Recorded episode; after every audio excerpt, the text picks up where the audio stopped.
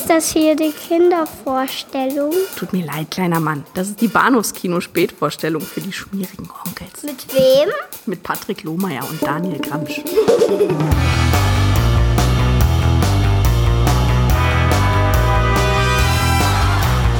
Heute ist ein guter Tag zum Sterben. Nur Linie. Noch 30 Sekunden.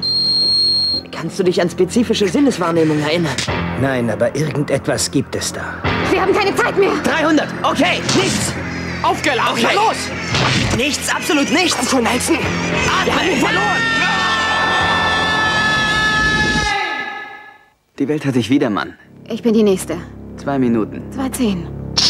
Hast du irgendwas Negatives dabei erlebt? Mir ist das alles zu unheimlich. Wir haben den Tod erlebt. Unsere Sünden haben sich quasi personifiziert und quälen uns jetzt. So etwas kann unmöglich eine Halluzination sein. Oh mein Gott. Du hast Informationen verschwiegen. Es kommt eine Lüge Ihr hättet es nie getan. Das hätten wir dann wenigstens selbst entscheiden können. Ihr seid alle nicht wirklich. Es sind eure Sünden, damit müsst ihr leben. Ich tu's auch. Nein! Nelson, warte! Ich dachte, ich hätte genug gebüßt. Vielen Dank für den Albtraum. Hallo und herzlich willkommen zur Episode 446 des Bahnhofskino Podcast. Mein Name ist Patrick und bei mir ist mit mir auf dem Höllentrip der Daniel. Hallo Daniel. Grunz. Ich war, ich war mir nicht ganz sicher, ob ich Grunz sagen soll oder Hoka Hey. Hoka, Hoka Hey wäre irgendwie lustiger und vielmehr wäre es cooler gewesen, glaube ich. Äh, man kann sehr viel über Ken Russells Meisterwerk sagen, aber cool ist anders. Meisterwerk, oh. Okay, wow. Ich, darauf war ich jetzt gar nicht gefasst, ehrlich gesagt. Nein, ich auch nicht. Ich weiß auch gar nicht, wo das Wort, Wort herkam. So, ich ich, ich habe das alles nicht gewollt und auch so nicht gesagt. Aber gut, ich meine, irgendwie Latte mal hochgelegt ist ja gut. Also die Erwartungshaltung ist jetzt riesig seitens unserer Hörerschaft und ähm, Leute, wir sind hier, um sie zu enttäuschen.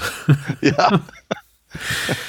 Irgendjemand hat mich letzte Woche gefragt, warum klingt unser Podcast, wie er klingt und warum sind wir manchmal nicht besser vorbereitet und warum sind unsere Filmrezensionen manchmal so, so halbgar und dann sage ich, weil wir das jede Woche machen. Jede verdammte Woche. Richtig, jeden verdammten Sonntag und außerdem, außerdem halten wir uns für lustig, was noch viel schlimmer ist, glaube Ja, ich. seit elf Jahren. Ja. Also, ja, die, die Schlagzahl wie wir, ich glaube, das hat, das schafft kaum jemand. Und damit, äh, ich meine, sei uns hoffentlich einiges verziehen, wenn wir immer so Wochen haben wie, wie die letzten vier bis acht, in denen wir sagen so, ah, Stimmung ist im Keller, Gesundheit ist im Mhm. Keller.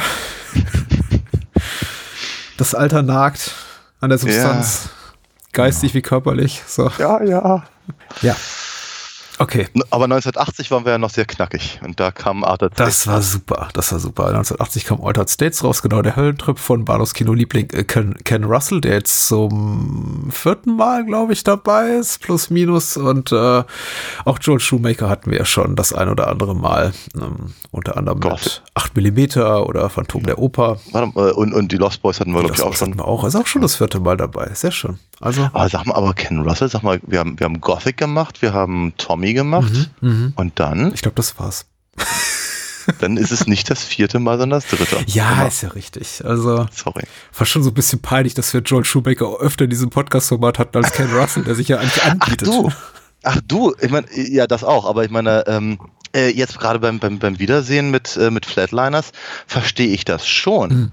Also ich verstehe schon, warum Joe Shoemaker einfach auch den Status genoss, den er hatte, bevor er äh, sich an Batman wagte. Hm. Das, das soll jetzt hier keine Lobhudelei sein, ohne, ohne bevor wir darüber gesprochen haben und so, aber ich, nochmal, ich kann es verstehen, glaube ich, ist, mein, ist, ist eher mein Punkt, weil ich glaube, er, er, er hatte es schon drauf, seine Filme aussehen zu lassen wie der heißeste Scheiß. Ich bin, ich bin gespannt auf das Gespräch, ehrlich gesagt, weil Ja, ja, Ort hat es jetzt gerade mal eben so mit, mit, mit Meisterwerk umrissen und äh, ich höre auch schon raus, bei äh, in Bezug auf Flatliners hast du einen durchaus positiven Eindruck. Ich, äh, ich teile den nicht ganz, muss ich sagen. Ähm, Du, ich bin mir auch gar nicht so richtig, ich bin mir auch gar nicht so richtig sicher. Äh, weder, weder mit dem Meisterwerk noch mit dem positiven Eindruck. Ich gebe es ja ganz offen zu, das Meisterwerk ist mir so rausgerutscht. Und vielleicht, ich, ich könnte natürlich auch behaupten, ich, war, ich hätte es ironisch gemeint, Mhm. aus der gelogen. Aber ähm, was ich gerade über Shoemaker ähm, meinte, ging, glaube ich, eher so in Richtung Style over Substance. Ja, ja. So, also von daher, und deswegen sagte ich, ich glaube, ich kann verstehen, warum er eben so eben auch durchaus rezipiert wurde oder warum man ihm auch immer wieder diese riesen äh, Projekte gegeben hat und so. Klar, klar, klar.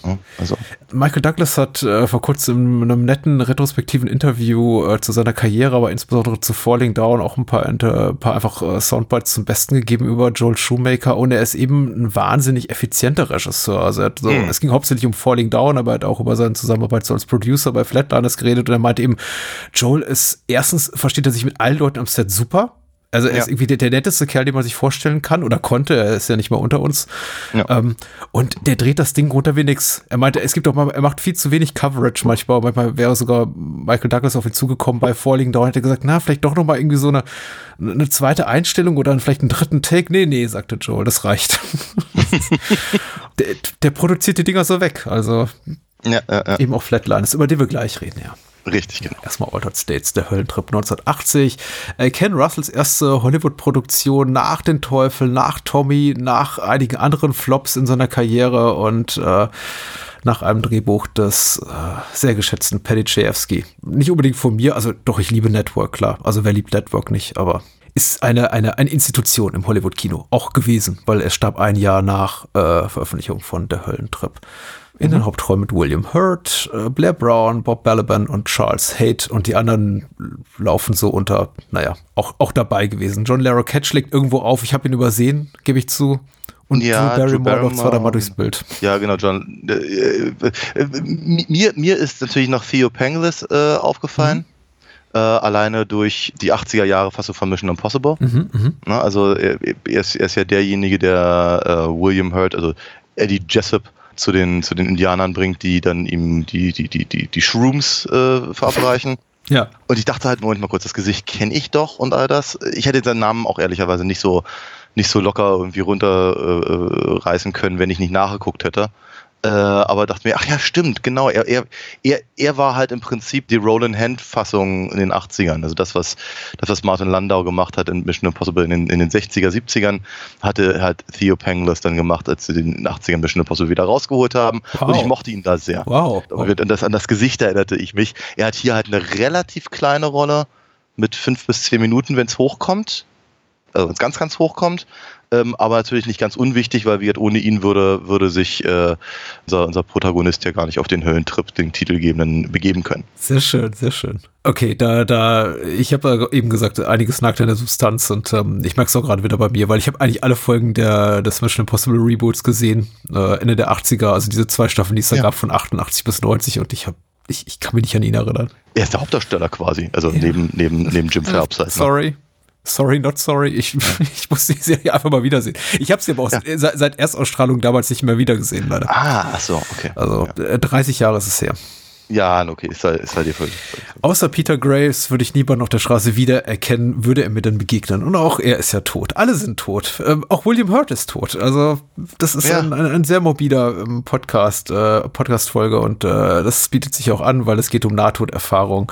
Ich weiß nicht, was ich nettes über William Hurt sagen kann, weil ähm, äh, kurz vor und auch nach seinem Ableben kamen einige sehr unangenehme Stories über ihn raus. Aber ich, äh, als Schauspieler ist er eine Wucht. Ich mag ihn sehr. Okay, ich habe ich hab davon gar nichts mitbekommen. Ja, es gab da einige sexuelle Übergriffigkeiten oder zumindest Ah. ähm, solcherlei Stimmen. Also ehemalige Ah, okay. Beziehungen und äh, Produktionsassistentinnen, die sich da melden und sagten, na, ist nicht so der feinste Kerl und er, er langt schon mal gerne zu, wenn es ihm nicht passt. Und das, die tauchten relativ zahlreich auf. So, ich glaube, Beginn Ah, ja. in den Mit-Zehner Jahren. Und äh, ja. dann gab es auch einen größeren Artikel in der Variety über eine ehemalige Partnerin, die dann irgendwie auch noch so ein Think-Piece hatte, so von wegen, warum ich William Hurt nicht nachtraue. Und das war alles so ein bisschen, Hm. bisschen merkwürdig einfach. Es hatte so Gespeckle.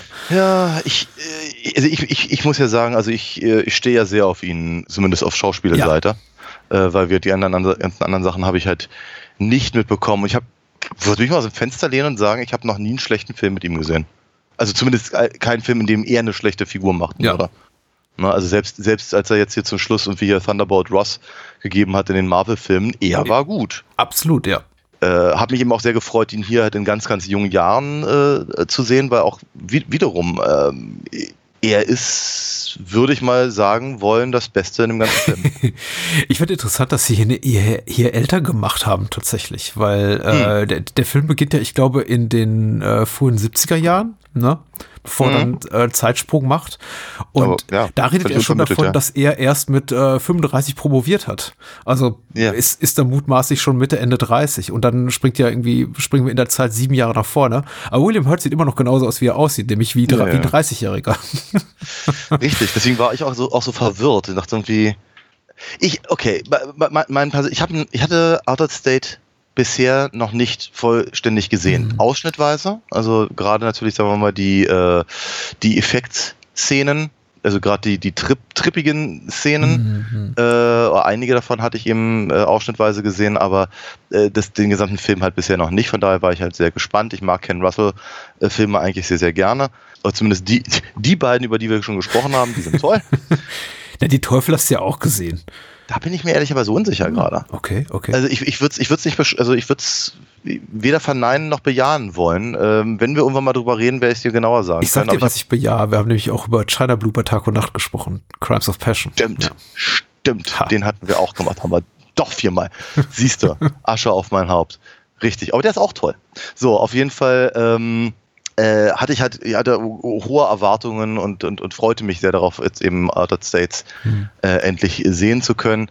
Und ähm, dachte auch, der fängt halt auch echt gut an, ne? mit, mit, mit merkwürdigen Bildern, komischen Gerätschaften, dieser Tank, in dem, äh, in dem William Hurt äh, die erste Zeit des Films dauerhaft irgendwie schwimmt und eben die, die, die, die, die, die sehr klassischen, äh, verdrehten Bilder, die Ken Russell ja gerne mal ähm, rausholt und so. Und das, das, das fand ich alles klasse. Dann, dann dieser komische Zeitsprung, der, der völlig unvermittelte. Und dachte, oh, oh haben, haben wir jetzt hier irgendwie eine Form von nicht linearer Erzählung oder irgendwas? Das wäre ja klasse und spannend und so. Muss dann aber ganz ehrlich sagen, der Film hat mich auch recht schnell, recht kalt gelassen. Ja. Sagen wir mal so etwa eine Stunde, würde ich sagen, habe ich ihm noch ganz schön die Stange gehalten. Und dachte so, okay, mal gucken, was da noch so kommt und so. Mhm. Aber quasi ab dem Moment, in dem sie eben den, den, den Hominiden oder Proto-Hominiden Jessup durch die Gegend rennen lassen, dachte ich so bei mir auch, ist vielleicht jetzt auch mal ganz gut, Hm. aber der Film geht ja noch eine Stunde. Und der erholt sich halt nur sehr bedingt. Das, das Ende ist dann wieder relativ stark, muss ich ganz ehrlich sagen. Aber es ist, das Dumme ist halt, dass dazwischen eben so viel ist, wo ich irgendwie dachte, oh, oh, oh, haben wir es auch eine Nummer kleiner? Ja, ja, Ja. ja. Und von daher fand ich das Ende, das wir durchaus auch wieder sehr bildgewaltig ist, aber nicht so ganz verdient in irgendeiner Form, Hm. weil der Film mich eben halt einfach fast eine Stunde allein gelassen hat. Ich bin da zu 99 Prozent bei dir, ehrlich gesagt. Vielleicht auch zu 100. Mhm. Wir werden es äh, eruieren. Ähm, Mhm. ich, ich fand interessant, mich mit der Produktionsgeschichte, ich, äh, Produktionsgeschichte des Films fand ich super spannend, mich damit auseinanderzusetzen. Tatsächlich äh, interessanter als den Film selber, fand ich das. Ähm, weil es eben auch so ein Culture Clash war, Projekt, in dem einfach eine etablierte Hollywood-Type wie äh, Paddy Chayefsky Theater- und Filmautor äh, von, von Gottes Gnaden irgendwie mit Oscars geehrt, äh, auf einen relativen Hollywood-Newcomer, also es war ja Ken Russells erste Hollywood-Produktion, Hollywood-Studio-Produktion, traf und dann eben Ken Russell das Ruder, das Kreative an sich riss und quasi Chayefsky dieses äh, Projekt wegnahm, was ihm wohl sehr am Herzen lag, bis sie sich eben am Set auch so überworfen haben, dass äh, Chayefsky äh, seinen Namen von der Produktion zurückzog und das Ganze dann eben unter Pseudonym hier, in einem Pseudonym, unter Pseudonym trägt, schlägt er hier in den Credits auf, so. Und ähm, die ganze kritische Betrachtung des Films, also zumindest die zeitgenössische Erscheinen, war komplett von diesem Konflikt am Set, der eben dann damals auch schon durch die äh, Gazetten geisterte, auch geprägt, dass eben Leute den Film nicht mehr, glaube ich, als solchen einfach ähm, besprachen, rezensierten, sondern eben immer nur darauf äh, äh, zurückgriffen auf diese, auf diesen ganzen äh, Trouble am Set und äh, den Film dann eben äh, im Wissen darüber als irgendwie wahrscheinlich kritischer betrachteten oder als problematischer betrachteten, als er ist. Ich finde ehrlich gesagt, ich, ich finde ihn relativ gut greifbar für das, was er ist. Also das Konzept ist natürlich hier out there, wie man so schön sagt. Aber ich sag mal, für das, was der Film ist, also für die Geschichte, die er erzählt, ist er relativ stringent erzählt Ja. und nachvollziehbar erzählt und auch, auch gut gemacht. Also ich gucke den Film nicht an und denke mir, oh, die Spezialeffekte sind aber ziemlich furchtbar und äh, die Schauspieler wissen nichts mit ihren Rollen anzufangen und ähm, der Kameramann wusste nicht, was er tut und schlecht orchestriert ist das Ganze auch noch. Nee, also nichts dergleichen. Ich gucke den Film an und denke mir, allein so aufs Handwerk guckend, vor und hinter den Kulissen, das ist ein Tip-Top-Film. Aber inhaltlich bin ich komplett bei dir. Der Film wird dann irgendwann einfach ziemlich langweilig. Also nicht langweilig, aber was sagtest du so schön? Ähm, du, du verlorst Interesse an dem Film oder der Film verlor dein Interesse, egal wie man es dreht und wendet. Mir ging es ähnlich. Ja. Ja. ja, ja, ja. Ich dachte, noch mehr Szenen in Küchen und Wohnzimmern, in denen halt Figuren miteinander reden darüber, was sie als nächstes vorhaben und dann dauert es halt wieder 20, 25 Minuten bis zur nächsten trippigen, weiß ich nicht, Dro Drogensequenz. Und die waren dann Ja. immer toll. Aber der Weg dahin war echt, echt hart, stellenweise. Ja, ja, also ich meine, ich, ich, ich, ich, muss, ich muss ja ganz ehrlich zu meiner Schande äh, gestehen, dass ich mit äh, Pe- Paddy Chayefskis Werk nicht wirklich vertraut bin. Das ist nicht ehrenrührig, nein. Nee, aber zumindest, sagen wir, die äh, von den ähm, englischen Titeln, Mhm. äh, das, ich glaube, das Einzige, was mir jetzt spontan was sagt, ist Paint Your Wagon. uh, wer, liebt, wer liebt den nicht? Paint Your Wagon. Ich sage nicht, dass du, ich kann mich nicht mehr, also ich, vielleicht habe ich ihn gesehen, keine Ahnung. Der Name sagt mir was. Hm. Aber selbst Network, was du gerade erwähnt hast, sagt mir spontan nichts. Ja, Ich habe einfach keinen, ich habe keinen Bezug zu Paddy Chayefskis Werk. Network ist ein Ähm. großartiger Film. Marty übrigens auch. Okay. Ja. Äh, Oscar für Ernest Borgnine. Ähm, toller Film. Wundervoll, ne? Dann habe ich da auf jeden Fall eine Wissenslücke, die, die, die ich gerne, gerne, füllen würde. Ich meine, ich bin hier rangegangen äh, äh, wie in einen Ken Russell-Film. Ja, klar. So, ne? Und, und dann, dann bin ich halt eher eben bei Gothic. Ja. Ja, und äh, Crimes of Passion, ja, ernsthaft, weil ich, ich habe vergessen, dass wir, dass, dass wir den ja auch besprochen haben. Und so. Und äh, da- dann, dann, dann, dann komme ich halt für die, für die chri- christliche Symbolik und die, und die äh, selbst abgedrehten Effekte in der Kamera und so eine Sachen. Das finde ich halt toll. So. Und dann habe ich aber jetzt hier einen, einen Film, der, den ich, ich habe halt einfach das Gefühl, die meisten Figuren sind sehr prätentiös Hm. ne, sind halt äh, wiederum in den ersten paar Minuten, in den ersten, oder sagen wir vielleicht, ja doch, glaube ich, bis sogar bis, bis, bis zu dem Moment, wo sich äh, eben hier ähm, Eddie und Arthur Ja. in dem, in dem ähm, im, im, im, im Kinderzimmer äh, und, und, und die unterhalten und so, äh, über, über seine, seine Pläne halt da die, die, die, die, die Pilze zu schlucken Mhm. äh, bis, bis zu dem Zeitpunkt dachte ich irgendwie auch noch, ey, das ist irgendwie ganz cool. Das sind halt wirklich, also, das sind, das sind ja mal Filmwissenschaftler, die sich wie Wissenschaftler anhören, wenn die miteinander reden. Und, und ich fand das irgendwie ganz klasse. Und, wir, und William Hurt äh, ka- kann so eine Texte auch durchaus ganz hervorragend darbieten. Und äh, sie, alles, sehr, alles sehr schön, alles sehr gut, aber wird nach, nach einer Weile und äh, ist halt, wie du schon ganz richtig sagtest, noch eine Küche und noch ein, noch ein Restaurant und noch ein, noch ein Labor und sie reden und sie reden und sie reden und sie reden und sie reden.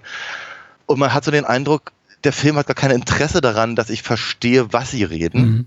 sondern ich soll nur verstehen, dass sie reden. Mhm. Das ist okay, aber vielleicht nicht unbedingt zwei Stunden lang. Fand ich jedenfalls etwas anstrengend und wie gesagt etwas prätentiös.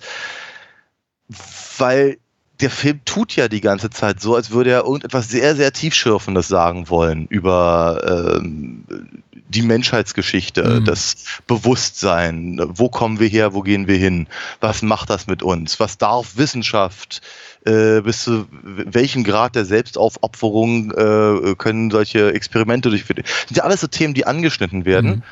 Aber dann hat er irgendwie komischerweise mehr Interesse daran, also, oder anders gesagt, er hat leider nicht genug Interesse daran, die trippigen Bilder von Ken Russell zu zeigen, sondern er hat mehr Interesse daran, eben William Hurt als Halbaffen durch, durch den New Yorker Zoo zu, zu schleifen. Ja. So, ne? Und das ist so, boah. Äh, Und das dann halt im Kontrast zu diesen hochtrabenden Gesprächen, oi, oi, oi. Also ich find's, ich find's, äh, doch, ich, ich sag's einfach geradeaus, ich find's eine sehr ermüdende Mischung. Er- Ermüdend ist schön. Ich glaube, du findest sehr viel diplomatischeren, diplomatischeren Worte, als ich es täte, muss ich den Film hier alleine rezensieren, was ich dankenswerterweise nicht muss. Ich, ich merke immer dann, wenn mich das Interesse an einem Film äh, ver verlässt, wenn ich mir eben anfange, entweder auszumalen, wie die Handlung jetzt interessanter werden könnte, hätte ich das Ja. Drehbuch geschrieben, oder anfange an andere Filme zu denken. Und äh, wenn dann eben hier ähm, da William Hurt in Affenkostüm oder was weiß ich da durch, durch, durch New York geistert und dann im Zoo landet, muss ich hab die ganze Zeit an American Werewolf denken. Und da habe ich gefragt, ja, hat John Landis das gesehen? Nee, kann er doch nicht. Der Film hier kam Ende 1980 raus und American Werewolf kam Sommer 81 raus. Dann habe ich den, na- und dann habe ich leider, oh, hier jetzt Asche auf mein Haupt, den Film unterbrochen, um dann mich über American Werewolf in London zu informieren und habe gesehen, aha, Dreharbeiten fanden im Februar, März 81 statt. Also es besteht die theoretische Möglichkeit, dass John Landis wirklich diesen Film gesehen hat, hat gesagt, okay, Das mache ich Ja. auch, aber besser. Ja, na, diese, diese, diese, Blu diese, diese komischen Blubberblasen unter, unter William Hurts Armen Ja. und sowas, sieht ja auch alles sehr danach aus, ist rein effekttechnisch Ja, auch. toll. Aber die Effekte Na? sind toll. Von Dick Smith hier die ähm, praktischen Spezialeffekte, genau, die optischen Spezialeffekte, also und In-Camera-Effekte sind auch, also ich finde sowieso effekttechnisch Ja, ja. sehr, sehr toll hier. Klar, da, da gibt's, da gibt's nix. Also, Der war ähm, unglaublich teuer auch dafür. Ähm, da, da werden wir sicherlich auch noch, auch noch weiter, weiter nachher drauf, drauf kommen. Aber du hast auch völlig recht. Äh, sagen wir, ja, American Werewolf ist mir auch durchaus durch den Kopf gegangen.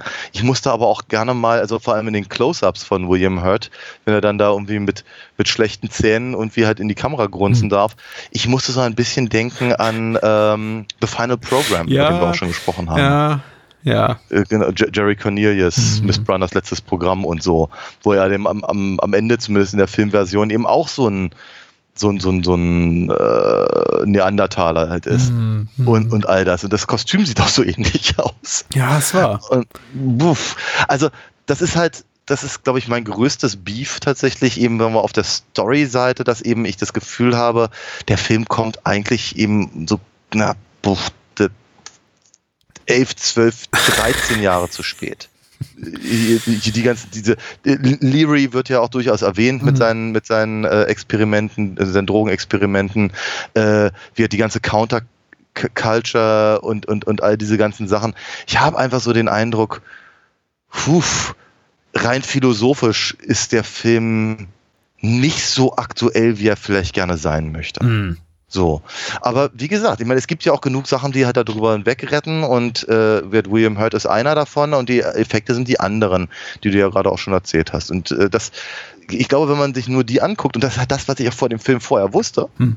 ja, äh, dann, dann, äh, dann ist da viel Schönes drin. Aber dazwischen ist halt auch eine Menge nix. Das ist, ähm, also ich möchte, ich ich möchte jetzt nochmal ganz äh, deutlich sagen, alles in allem mochte ich den Film. Der Film hat für mich deutlich mehr am Ende des Tages auf der Habenseite als auf der Negativseite. Ähm, Ich beschreibe das gerne als produktive Langeweile, will, heißen, es gab Ermüdungserscheinungen, es gab Längen, äh, Ermüdungserscheinungen meinerseits, in denen ich dachte, ja, ja, jetzt hat mich der Film irgendwie verloren. Aber hinten raus machte eben vieles wieder wett, weil die, gerade die letzten 15, 20 Minuten sind eben ein Amalgam aus anderen, also erzählerisch wie, wie visuell aus anderen Stoffen, die ich einfach mag. Ich dachte, oh cool, das ist 2001 meets Ja. The Entity meets Ja. Demon Seed meets Phase 4 meets äh, tausend andere Sachen, die ich gerne mag. Also irgendwie äh, allein visuell, erzählerisch äh, ganz toll. Ich mochte auch, dass der Film so auf den Punkt, da, so eine Punktlandung macht und dann halt wirklich nach dem großen effektreichen Finale halt wirklich drei Sekunden später auch vorbei ist. So Abspann, zack, weg und ähm, hat, hat mir gut gefallen. Dann wiederum dachte ich, wie- wieso hat das jetzt so eilig? Wieso drückt er jetzt so auf die Tube? Hat es aber irgendwie die, vorher, die neun- vorhergehenden 90 Minuten nicht für möglich ge äh, nötig gehalten. Ich glaube, es liegt einfach in der Produktions ähm, Geschichte, dass er das nicht tut, weil ich glaube, wir haben ja einfach ein sehr, sehr redelastiges Skript. Chayefsky ist einfach eher so für, naja, das, er, er schreibt ja schon fürs Kino, aber das sind alles eher so Bühnenstoffe oder jetzt irgendwie, das, ich, ich meine das nicht so abschätzig, wie es jetzt, glaube ich, rüberkommt, aber das sind meistens Menschen, die in geschlossenen Räumen zusammensitzen und ähm, mit, miteinander über, über Dinge reden, gesellschaftspolitisch gerade hochrelevante äh, Themen wie, wie Network zum Beispiel. Und ich, ich, ich kann schon verstehen, dass Russell eben auf dieses Skript guckt, was gefühlt 200 Seiten mehr oder weniger gehabt haben muss und sagt, oh, das ist, das ist eine Menge Dialoge. Ich peitschte einfach jetzt mein gesamtes Ensemble so durch. Die reden, dass sich die Worte fast überschlagen wie in der Screwball-Comedy, nur damit ich irgendwie die Möglichkeit habe, noch 30 Minuten Platz zu haben für diese ganzen Trip-Sequenzen. Und ich habe, will ich das, ich, ich glaube, dass das Problem des Films, es war, es ist meine Wahrnehmung, dass Ken Russell spürbar kein Interesse hat an den ganzen Dialogszenen. Aus einigen frühen Momenten macht er noch was. Ich finde zum Beispiel dieses ganze Meet Cute da zu Beginn zwischen hier ähm, Eddie und seiner späteren Frau Emily bei der Party ganz, ganz hübsch. Es hat, hat auch so ein bisschen, Ja. so ein bisschen sinnlich, wie sie irgendwie da die, die Karotte in, in den Dip steckt und, und daran rumknabbert und irgendwie ist es so, auch, auch von, von Jeffrey Cronenworth, der, äh, Worth, der zwei Jahre später Blade Runner gemacht hat, auch toll in Szene gesetzt. Also sieht auch toll aus. John Corigliano, toller Score und alles und so. Und dann, dann, dann kommt halt nichts mehr, genau. Dann kommen die Kinderzimmer, dann kommen die Küchen, dann kommen die Wohnzimmer und Labore und äh, Ja. wir haben keine Inhaltsangabe vorlesen, aber es ist eigentlich auch zu spät, ne? Machen wir nochmal. Buxtebrawler schreibt bei der UFDB, schöne Grüße. Ähm, Psychophysiologe Professor Eddie Jessup, William Hurt, arbeitet an einem kühnen Unterfangen. Alle Phasen der menschlichen Evolution möchte er selbst nachempfinden. in seinem Unterbewusstsein aktivieren. Okay, das ist ein Satz. Egal. Zusammen äh, mit seinem Kompagnon Mason Parrish, lustig, Klammer auf, wieder William Hurt. Nein. ähm, das ist Bob Balaban. Führt er entsprechende Experimente mit einem Isolationstechnik. Charles Hate. Genau. Oh, Charles Hate. Wisst ihr? Mein Fehler. Und, und Arthur ist Bob Balaban. Ah, verdammt. Aber dann ist es auch nicht sein Kompagnon, weil erstmal. Na, egal. Ja, nee, Arthur ist sein Kompagnon. Mason ist ja irgendwie eher. Ja, aber Buxtehude so schreibt, Mason ist sein Kompagnon. Ich, ich habe nicht so ganz verstanden, was Masons tatsächliche ernstzunehmende Rolle ist in, in, in diesem Experiment, weil irgendwie macht er ja mit, aber andererseits. Er ist so ein softer Gegenspieler, ne? Richtig, genau, ja. Äh, Was tut ihr da eigentlich, Jungs? Ich gebe euch weiter mein Labor und mein Geld, aber ich find's nicht gut. Richtig, genau. Ja. Irgendwie will ich auch was von deiner Frau, aber, aber eig- eigentlich bin ich nur ein guter Freund. Ah, Genau, das kommt also auch so, dazu. Von Ja. einem ersten positiven äh, Verlauf angefixt, reist Eddie nach äh, Mexiko, um an einem indianischen Drogenritual teilzunehmen. Die Folgen sind fatal. Äh, zurück in seine Heimat verwandelt er sich in einen primitiven Urzeitmenschen und erwacht unbekleidet in einem Zoo. Ja, das ist dieser Film. Zwar hielt diese Verwandlung nicht lange an, doch Eddie ist eher fasziniert, denn abgeschreckt und möchte zum Entsetzen seine die Veränderung erschrocken mit ansehende Frau Emily, das Blair Brown, die Experimente weiter vertiefen. Punkt, Punkt, Punkt. Hinten raus dann doch noch eine sehr hübsche Inhaltsangabe. Dankeschön. So. ja. Das ist dieser Film. Und jetzt weiter im Text. Habe eigentlich schon alles gesagt? Also sagen wir mal so, ein, deswegen war es mir auch noch ganz wichtig, diese, diese Inhaltsangabe nochmal noch mal zu hören, weil äh, ich habe zwar so einen, so, einen, so einen vagen Verdacht, worum es in dem Film geht, Hm. Aber das eben auch nochmal von jemand anders formuliert zu kriegen, ist gar nicht so verkehrt. Weil natürlich, sagen wir mal, der ganze Evolutionsteil und, und eben das, das Experiment und was passiert da eigentlich wann, da hast du völlig recht, das ist relativ linear und relativ klar und, und, und verständlich eben erzählt. Warum macht er das? Warum ist er davon so, so besessen? Und warum glaubt er, dass er das auf diese, auf diese Art und Weise lösen kann? Da bin ich mir nicht ganz sicher. Ich bin mir fast einig, dass, dass sie irgendwann mal drüber reden Mhm. Weil sie reden über alles. Aber ähm, ich hätte es jetzt auf den Punkt nicht formulieren können. Ja. Und äh, das ist eben auch so ein, mit so ein Problem. Ich meine, äh, gerade in den Dialogszenen schätze ich ja doch durchaus eine gewisse Form von Realismus. Etwas, was man jetzt so nicht unbedingt mit Ken Russell verbinden würde. Aber die Leute reden übereinander weg. Sie reden mit, mit vollem Mund. Sie reden, während sie um einen Tisch herumgehen, während sie irgendwelche anderen Dinge machen. Und ähm, das ist gerade bei der sehr hohen Gesprächsebene, die die meisten da bemühen, ähm, schon, schon nicht, in, nicht uninteressant und, und hilft, glaube ich, tatsächlich dieses Gefühl zu unterstützen, was ich vorhin sagte, dass da eben wirklich echte Wissenschaftler eben über ihre Themen miteinander reden. Mhm. Das heißt, es ist jetzt vielleicht unter Umständen gar nicht notwendig, dass ich es verstehe, na, aber ich als Zuschauer muss verstehen, dass die es verstehen. Mhm. Und ähm, ich glaube, das macht der Film schon ganz, ganz gut. Er macht es halt ein bisschen viel, ein bisschen häufig ähm, und ein bisschen zu lang, aber äh, das, das, das, ist schon, das ist schon ganz nett und ich finde eben auch, äh, das, ist, das ist ja auch eine gewisse Fingerübung, eben Leute äh, interessant in Szene zu setzen, die eigentlich eben nur miteinander quatschen die ganze Zeit. Mhm. Ja, ich meine, wenn man, wenn man hier unsere Gespräche filmen würde, wäre es vermutlich auch nicht super spannend. Äh, also ja. visuell gesehen. Ja. Und da, da, da gibt sich Ken Russell halt schon sehr viel Mühe, finde ich. Und er verliert auch nicht das, also er verliert, verliert auch nicht das Interesse daran, es äh, über den gesamten Film hin immer und immer wieder zu versuchen, weil es bleibt mir gar nichts anderes übrig, weil die Leute reden ja auch den ganzen Film über. Mhm. Ähm, es ist nur für mich als Zuschauer irgendwann nicht mehr interessant, glaube ich zumindest, weil äh, so oder so ähnlich habe ich es eben schon mal vor einer Dreiviertelstunde gesehen. Mhm. Mhm. Ja, und und äh, da sich eben die Set-Pieces dann auch irgendwann nicht mehr wirklich ändern, ist da dann eben auch nicht mehr so wahnsinnig viel rauszuholen. Aber zum Beispiel gerade wenn, wenn Blair Brown dann am Ende nochmal ihren, ihren halben Monolog da irgendwie äh, ähm, abliefern darf, wo sich die Frage stellt, was, was, was, was eigentlich ihre Beziehung zu, zu äh, Eddie Jessup da, da ausmacht und all das, da, da macht er ja schon noch ein paar interessante Sachen und filmt das eben auch mal von außen und dann darf sie irgendwie ans Fenster gehen und rausgucken Mhm. und so eine Sachen. Also äh, es ist es, es wirkt eben auf mich eher wie eine Fingerübung von einem, von also gerade von einem Regisseur, der, wie er an anderen Stellen zeigt, visuell sehr viel beeindruckender arbeiten kann. Ich, Ken Russell ist einer der großen Ästheten und ich meine, auch wenn wir, ich kann mich jetzt nicht ohne Detail unsere Gespräche zu Gothic und, und uh, Crimes of Passion und Tommy erinnern, aber wir waren da überwiegend sehr angetan von den Filmen. Ja. Ähm, wenn wir auch Kritikpunkte hatten, aber auf einer rein inszenatorischen, also ästhetischen Ebene, audiovisuellen mhm. Ebene ist eben Ken Russell ziemlich, ziemlich unantastbar. Ich, ja. ich glaube, in unser beider Augen. Und hier hat ja. man eben das das Gefühl, er hat, er muss sich ja wirklich abrackern an einem Skript, das eben ihn dazu zwingt, Menschen an Tischen sitzen zu lassen und auf, auf, auf, auf Couches Platz nehmen zu lassen und an, an Küchentresen stehen zu lassen und eben Gespräche führen zu lassen an Labortischen, die er, an denen er wirklich ja kein, kein groß, größeres Interesse hat. Er, er, er versucht das so interessant zu gestalten, wie, wie nur möglich. Du hast gerade ein gutes Beispiel genannt. Ich finde, ein anderes schönes visuelles Motiv ist das, was er immer wiederholt einsetzt, ist nämlich immer Eddie in diesen langen, von, von hinten so beleuchteten Korridoren irgendwie mm. auftreten zu lassen. Und ich glaube mm. auch seiner, seiner Figur auch eine gewisse einfach Größe, also spirituelle, nicht greifbare Größe zu, zu verleihen, die ihn auch zum Beispiel so, so attraktiv macht für, für Emily. Ja. Ich muss halt ganz ehrlich, er, er ist ja als, also äh, rein nur auf dem Papier als Figur total unattraktiv. Also. Ja, yes. Ja, ja, ist richtig. Meine, das ist ein Arschloch, wo, wo, kann man mal so sagen. Also. Ja, ein, ein, ein unterkühltes, distanziertes. Und er kokettiert auch noch damit. Ach, ja, ja, ja. Er findet das ja total cool. Ja. Ich meine, er hat, er, er, hat natürlich Glück, dass er William Hurt ist. Ja. Ne? Weil, also auch gerade in jungen Jahren, der sah schon sehr schnieker aus, der, der Mann. Klar. Also war, war, war schon hübscher. Ähm, aber äh, ja, nee, also Eddie Jessup ist jetzt nicht jemand, mit dem ich gern Bier trinken möchte. Oder Pilze nehmen. Ich glaube, die, äh, die Frau von Bob Balabans Figur sagt einen schönen Satz. Sie sagt, ähm, oh, she's still crazy about him and, and he is still crazy.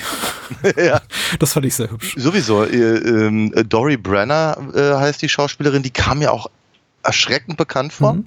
Wobei ich aber ehrlicherweise, ne, also ich habe mal, hab mir mal ihre äh, Filmografie angeguckt. Also ich glaube, au außer The Love Boat hätte ich jetzt spontan nichts gesagt, wo ich, wo ich gesagt hätte, ach ja, daher kenne ich sie. Mhm. Und an die Episode mit ihr, da kann ich mich auch nicht erinnern. Also von daher weiß ich nicht, aber, aber, aber das Gesicht kam mir sehr bekannt vor. Ja.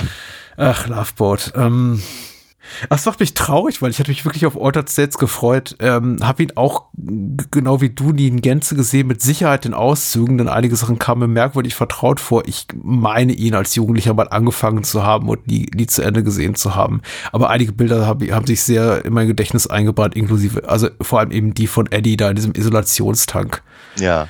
Ach, das ist auch unangenehm. Was ja unangenehm ist, aber ähm, wir werden ja informiert, dass die meisten äh, Testsubjekte das ganz, die menschlichen, das als ganz angenehm empfinden. Ja, ja. Diese. So, so, so, hm. so sagt man. Aber ich meine, erstens, also ich, ich, ich habe ich hab so eine leichte, ich habe ich hab so Beklemmungen ja, ja, halt, ja. ja. Von daher, und da kriege ich sie ja noch besonders. Und es hilft auch nicht, dass, dass sie Arthur Rosenberg halt irgendwie alle drei Minuten fragen, ihn fragen lassen, irgendwie, äh, bist du okay, Eddie? Ja. Bist du raus? Ja, ja. Reicht's dir? Soll ich abbrechen? Oh, ja, mach mal endlich. Erzählerisch gibt es fast nur Defizite, aber wie gesagt, einige Dialoge sind ganz cool. Es sind aber einfach zu viele Dialoge. Ich glaube, ein ja. bisschen weniger wäre mehr gewesen. Ich habe deswegen auch Penny Chayefsky äh, so, so prominent erwähnt, nicht weil ich jetzt ein riesengroßer Fan bin seiner Kunst und weil ich denke, oh, der Mann hat drei Academy Awards gewonnen, deswegen ist er, ist quasi auch sein, sein Schaffen unantastbar und dann auch noch so kurz vor seinem Ableben dem ist nicht so. Ist mir eigentlich relativ egal. Ich glaube, ehrlich gesagt, wenn man eben einem Mensch wie Ken Russell, einem zu dem damaligen Zeitpunkt etablierten Künstler sowas in die Hand gibt, dann muss man eben auch damit rechnen, dass er so sein eigenes Ding draus macht. Ja. Aber ich weiß gar nicht, wo ich hin wollte. Ich wollte eigentlich einen guten Punkt machen. Ich habe mir jetzt wieder verloren. Oh, schmeiß mal ein paar Pilze, vielleicht kommst du drauf. Ich glaube einfach, es ist wichtig, die, die Rolle von, die Rolle den Status von Chayefsky, den er zu dieser zu, zu diesem Zeitpunkt seiner Karriere hatte, im Hollywood-System nun mal zu unterstreichen. Wahrscheinlich einer der letzten Autoren, die wirklich von Rang und Namen waren, mit dem man auch einen Film vermarkten konnte. Das war eben mhm. kein Ken Russell-Film, so habe ich äh, die die Produktionshistorie gelesen, als der Altered States erscheinen wollte, sondern wirklich eine Paddy Chayefsky-Produktion. Das ist ja. der neue Film von dem Typen, der Network geschrieben hat, weißt du, der irgendwie Oscar-Gewinner vom vorletzten Jahr. Und das ist ein neues Prestigeprojekt hier für sehr, sehr viel Geld. Und der Film hat wirklich sehr, sehr viel Geld gekostet. Also 15 Millionen Dollar waren 1980 jetzt eine, ganz schöne Stange Geld. Und ja. äh, vieles davon ist eben in die Effektarbeit geflossen. Und da kommt eben Ken Russell an und sagt, nee, Skript ist doof, ich lasse die mal, ich peitsche meine Schauspieler da durch, der, der Effektspezialist gefällt mir nicht, der wird erstmal gefeuert, ich nehme jemand anderen, dann lasse ich da Dick Smith, der auch etablierter Effektkünstler war ja für ähm, Exorzist und Part und so weiter, Mhm. auch nochmal austoben und neue Blubberblaseneffekte aus, ausprobieren. Und plötzlich kostet das Ding einfach ein Schweinegeld, einfach nur für die Effekte und alles mögliche. und Chayefsky ist raus und merkt irgendwie, oh, keiner hat in Interesse mehr an meinem Skript. Der Typ will einfach hier nur seine, seine ähm, Ken Russell Höllentrip-Show machen. Und äh, ich Ja. meine, das ist, das ist, aber das ist eben das, das Beste. Ich möchte nicht sagen, das einzig Gute an dem Film, aber das Beste an dem Film. Das sind Ja. diese weirden Sequenzen. Das ist ab der Jesus am Kreuz oder William Hurt am Kreuz. Und Mit, mit, mit, genau, mit, mit äh, neunäugigem äh, äh, Ziegenkopf. Richtig, die Ziege überhaupt und ach, das ist äh, hier und äh, auch ganz toll fand ich zum Beispiel auch Eddie und Emily dann, die dann zu zu Staub werden und dann so oder zu Asche und dann zerfallen ihre Körper. Toll. Was für ein Aufwand. Sieht super aus. Ist nicht schlüssig Ja. irgendwie, kommt aus dem Nichts, aber ist ein tolles Bild. Ist auch, glaube ich, Teil dieses Mexiko-Trips, wo, wonach Ja, ich ja, sowieso genau. fragte. Nach so einer Erfahrung, nach solchen Visionen, gehe ich da wirklich Ja. zurück und sage, cool, das Mach ich nochmal, Ja, davon will ja. ich noch mehr. Aber dieses, Ah. ich, ich, ich fand, ich meine, das, das kann Ken Russell natürlich wirklich sehr, sehr gut. Halt Emotionen oder, oder, oder Geisteszustände zu visualisieren. Mhm. Und so dieses, diese, diese, diese Form von Selbstauf oder Auflösung des Selbst, nicht Selbstauflösung, sondern die, die, ne, das, das, das, das, das, das Ego, und das ist ja natürlich ein großes Problem für, also für Eddie, beziehungsweise für seine Umgebung, dass er so einen Ego-Trip hat, Ja. ne? Ähm, oder fährt. Und dass er da im Prinzip dieses, durch, durch die, durch diese äh, Cham- Champignonsuppe da, dass er quasi aufgelöst wird, und zwar ganz, ganz buchstäblich in diesem, im, im Wind der Zeit, Mhm. wenn man so möchte. Ne? Ja. Und, und das ist, es ist, das ist sehr lyrisch auf der einen Seite. Es ist, meine, Ken Russell ist keiner, keiner für die subtilen Töne, aber es ist eben auch, auch visuell sehr beeindruckend und es dauert ja auch ewig. Ich guckte mir das an, dachte so bei mir, wow, das sind jetzt irgendwie, irgendwie drei, vier Minuten, Mhm. die ich diesen Sandskulpturen zugucke, dabei eben äh, verweht zu werden. Und es sieht toll aus. Ja. Andere Leute hätten sowas irgendwie als, als Nachtschleife oder so. Also, weißt du, es ist aber, es ist ähm, Mhm. im Fernsehen. Aber es ist, nee, wie, es ist, es ist ja eine, es ist, es ist eine, eine schöne visuelle Lösung dieser, des Drogentrips halt im Prinzip.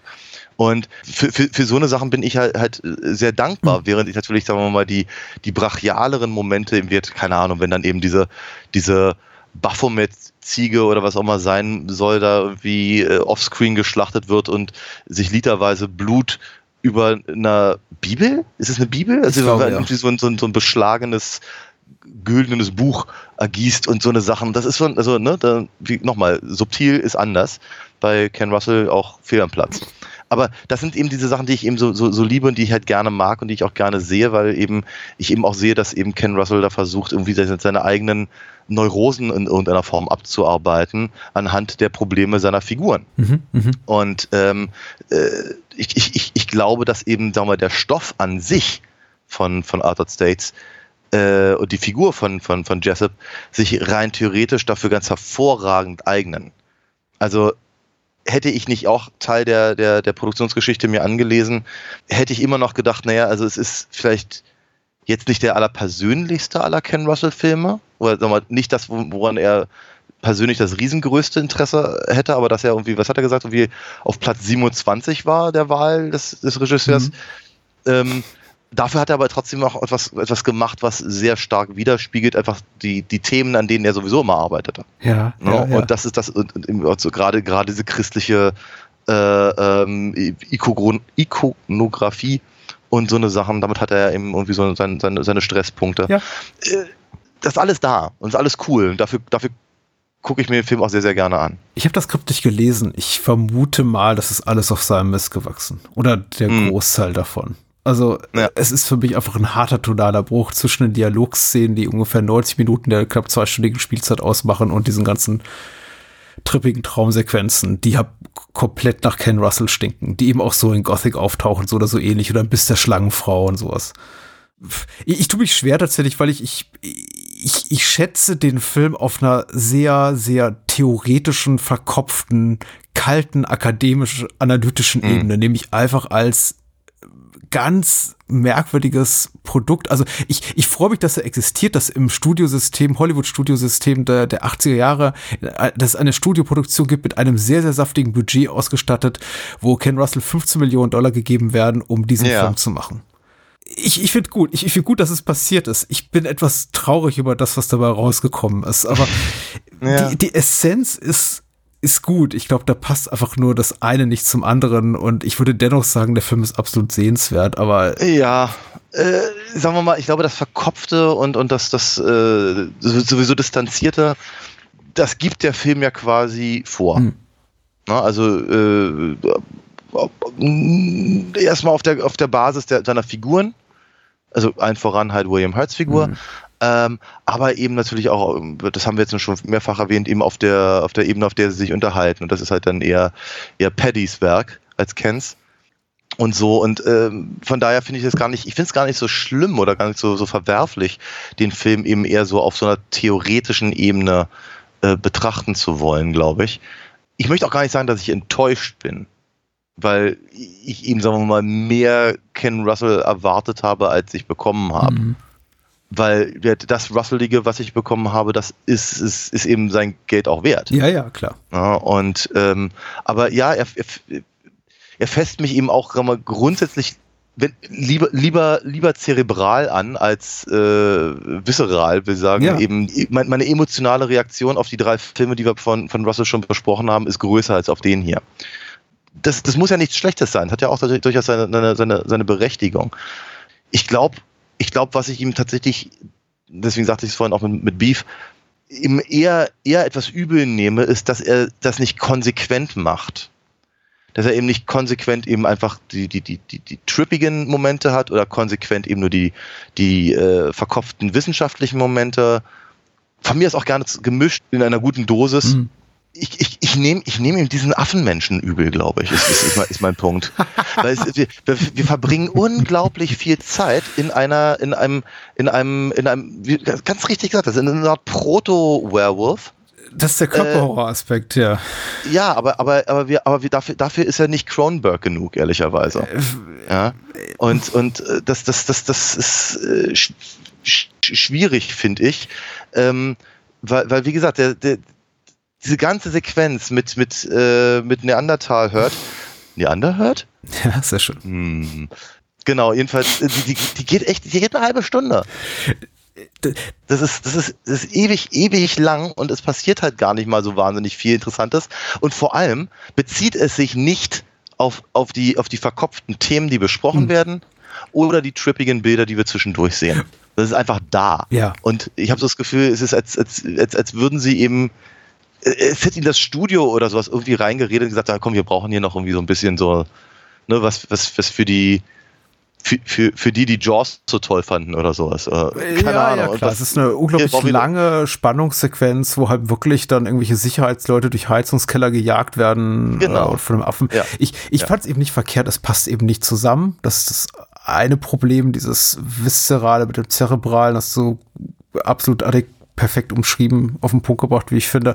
Und das andere äh, sind eben, äh, das andere, was für mich eben einen Negativeindruck hinterlässt, ist die Tatsache, dass ich mich oft an andere Filme, einige, die früher auch schon im Kino erschienen sind, einige, die in den Jahren darauf kamen, unter anderem eben von Cronenberg, erinnert und dachte, das habe ich aber schon mal besser woanders gesehen. Klar, wenn hab William Hurt oder Eddie Jessup sich hab in diesen in dieses Kokon-Stadium da begibt und dann hab irgendwie quasi wie so eine halbe Raupe da, da durchs Bild wackelt, das ist schon tricktechnisch ganz toll, aber ich dachte, ja, das ist eben nicht die Fliege.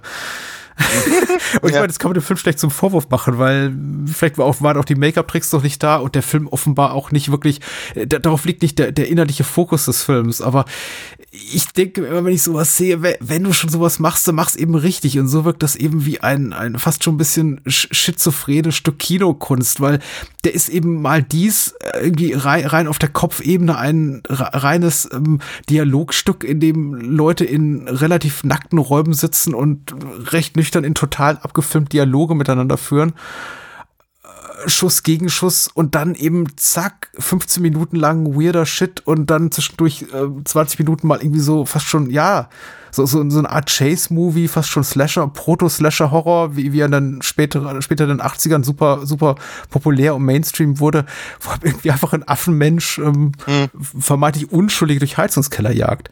Ich, es, es passt eben nicht zusammen einfach. Aber Ja. Wie gesagt, so nicht mehr als die Summe seiner Teile, aber die, die, die, die Teile sind echt sehr hübsch Ja. teilweise. Ja, ja, ja. Ja. Ja, ich glaube, darauf kann man sich einigen. Ah, du hast die besseren Worte gefunden. Ähm, Ich habe ganz schön, ich, hab, ich, ich muss ganz ehrlich sagen, ich habe ganz schön mit den Worten gerungen, weil ich glaube, ich glaube, ähm, du, durch die durch die Einzelteile, wie du es gerade auch sehr schön gesagt hast, äh, ist der Film für mich schwierig greifbar. mhm. Wenn ich ihn oder, oder anders gesagt, ich glaube, wenn ich ihn interessanter fände, würde ich ihn gerne irgendwie mal im, im Zuge oder hätte ich ihn gerne im Zuge irgendwie einer Hausarbeit oder sowas Mhm. äh, äh, mal auseinander äh. Dann hätte ich mich vermutlich auf irgendeinen der Teile beschränken müssen und dann hätte ich damit auch irgendwie 20, 30 Seiten gefüllt. Es ist, was es ist, möchte ich sagen. Äh, sch- sch- schwer, schwer greifbar, ein, in einzelnen Aspekten sehr hübsch, sehr gelungen. Durchaus, der, Film ist ja auch nicht unspannend zum Beispiel oder auch, auch, auch äh, eklig an einigen, an einigen Momenten und, äh, und, und so, aber er ist, ja, er packt mich halt nicht so sehr, wie ich gehofft habe, dass er es täte.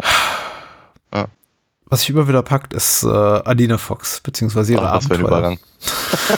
Das ist, ja, also komm, äh, wa- wa- was Besseres war da jetzt nicht rauszuholen. Aber Nein, ich, es kommt von Herzen. Das ist richtig. Oder aus ich, Überzeugung. weiß, ich, weiß es auch sehr zu schätzen. Erzähl mal was über Adina Fox, bitte. Ja, bei mir gibt's keine Affenmenschen. Ja. Ähm, Vielleicht jetzt die Comics gut, ich weiß nicht. Nicht, dass die, die eh schon perfekt wären, aber wie verbessert man Perfektion mit Affenmenschen? Ja, grüne Affen. Angeblich, angeblich verkaufen sich Comics mit grünen Affen auf dem Cover besser, statistisch gesehen. Ja. Oh, okay. ja, ist so. Ich weiß, ich weiß nicht warum, aber ist so.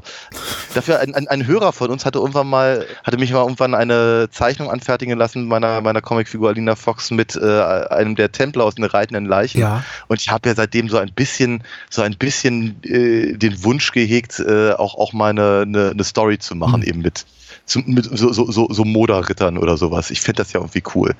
Bis dahin gibt es aber natürlich auch genug andere übernatürliche Dinge, ähm, die, die meine Figur so trifft im Laufe ihrer verschiedenen Hefte, die man alle kaufen kann. Und zwar auf alinafox.de. Gibt es einen kleinen Shop und da gibt es die einzelnen Hefte und wenn man mehr von den Heften kauft im Übrigen, dann äh, rechnet sich irgendwann auch der Versand.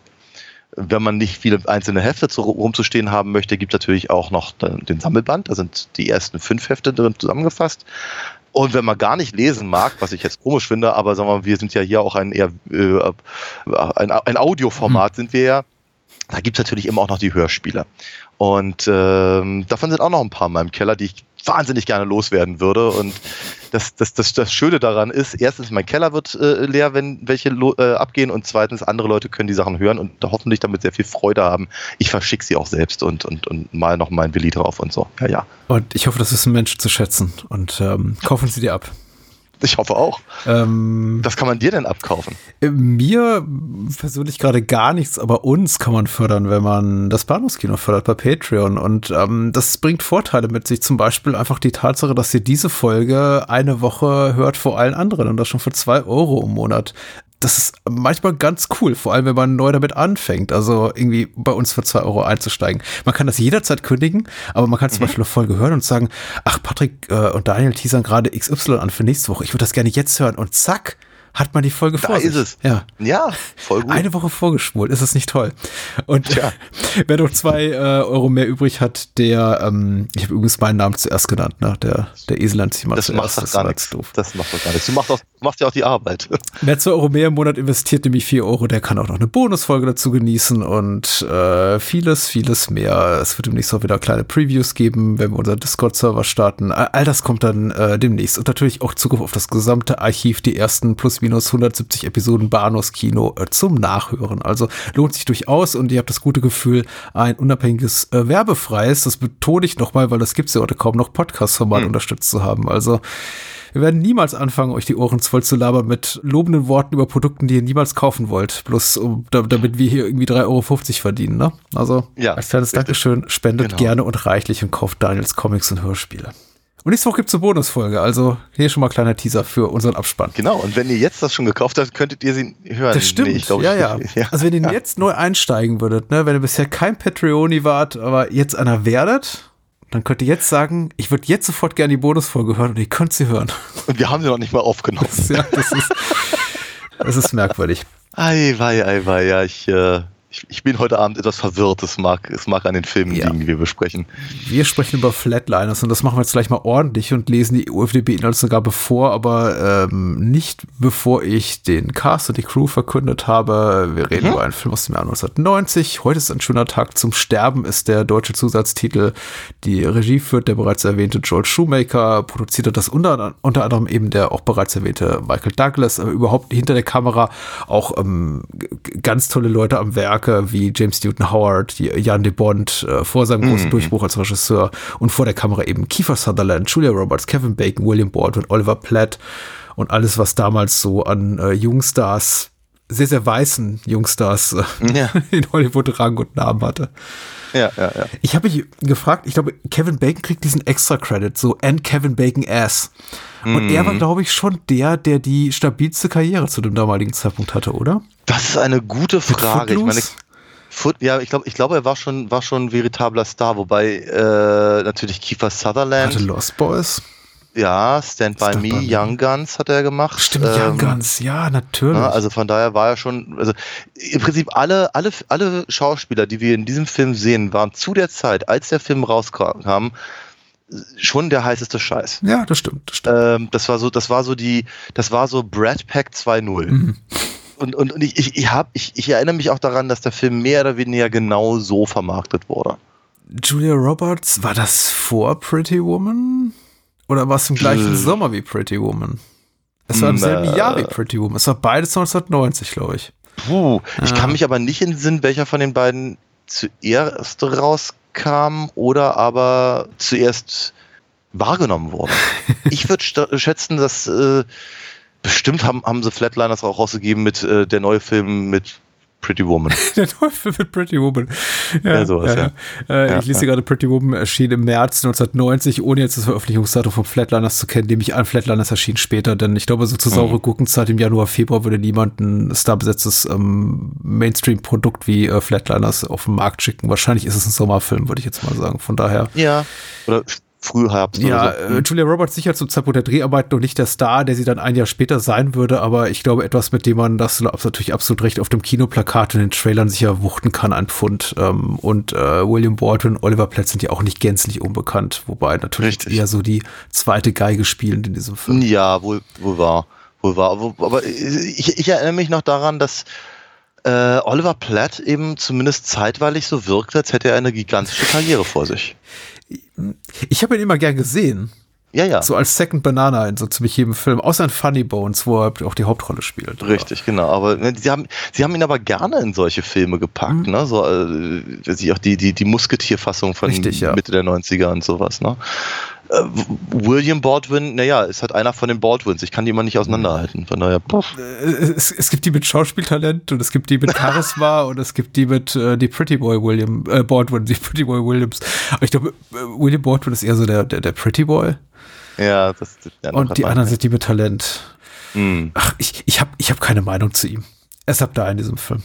Ja, ja. Ich habe ich hab sowieso ein bisschen, also mittelgroßes Beef mit dem Film, aber dazu vielleicht gleich, nachdem wir die Inhaltsangabe äh, verlesen haben. Geschrieben hat sie Moonshade, Natürlich. Natürlich hat er das. Und äh, er schreibt fünf Medizinstudenten Unternehmensmittel medizinischem Gerät Selbstversuche zur Untersuchung todesähnlicher Zustände. Dazu halten sie äh, für eine kurze Zeit nacheinander ihr Herz an, um dann wiederbelebt zu werden. Die Folgen der Versuche sind jedoch fatal. Alle erleben Flashbacks von früheren Sün- Sünden, die sie verfolgen und sich für die Einzelnen bald auch äh, physisch manifestieren.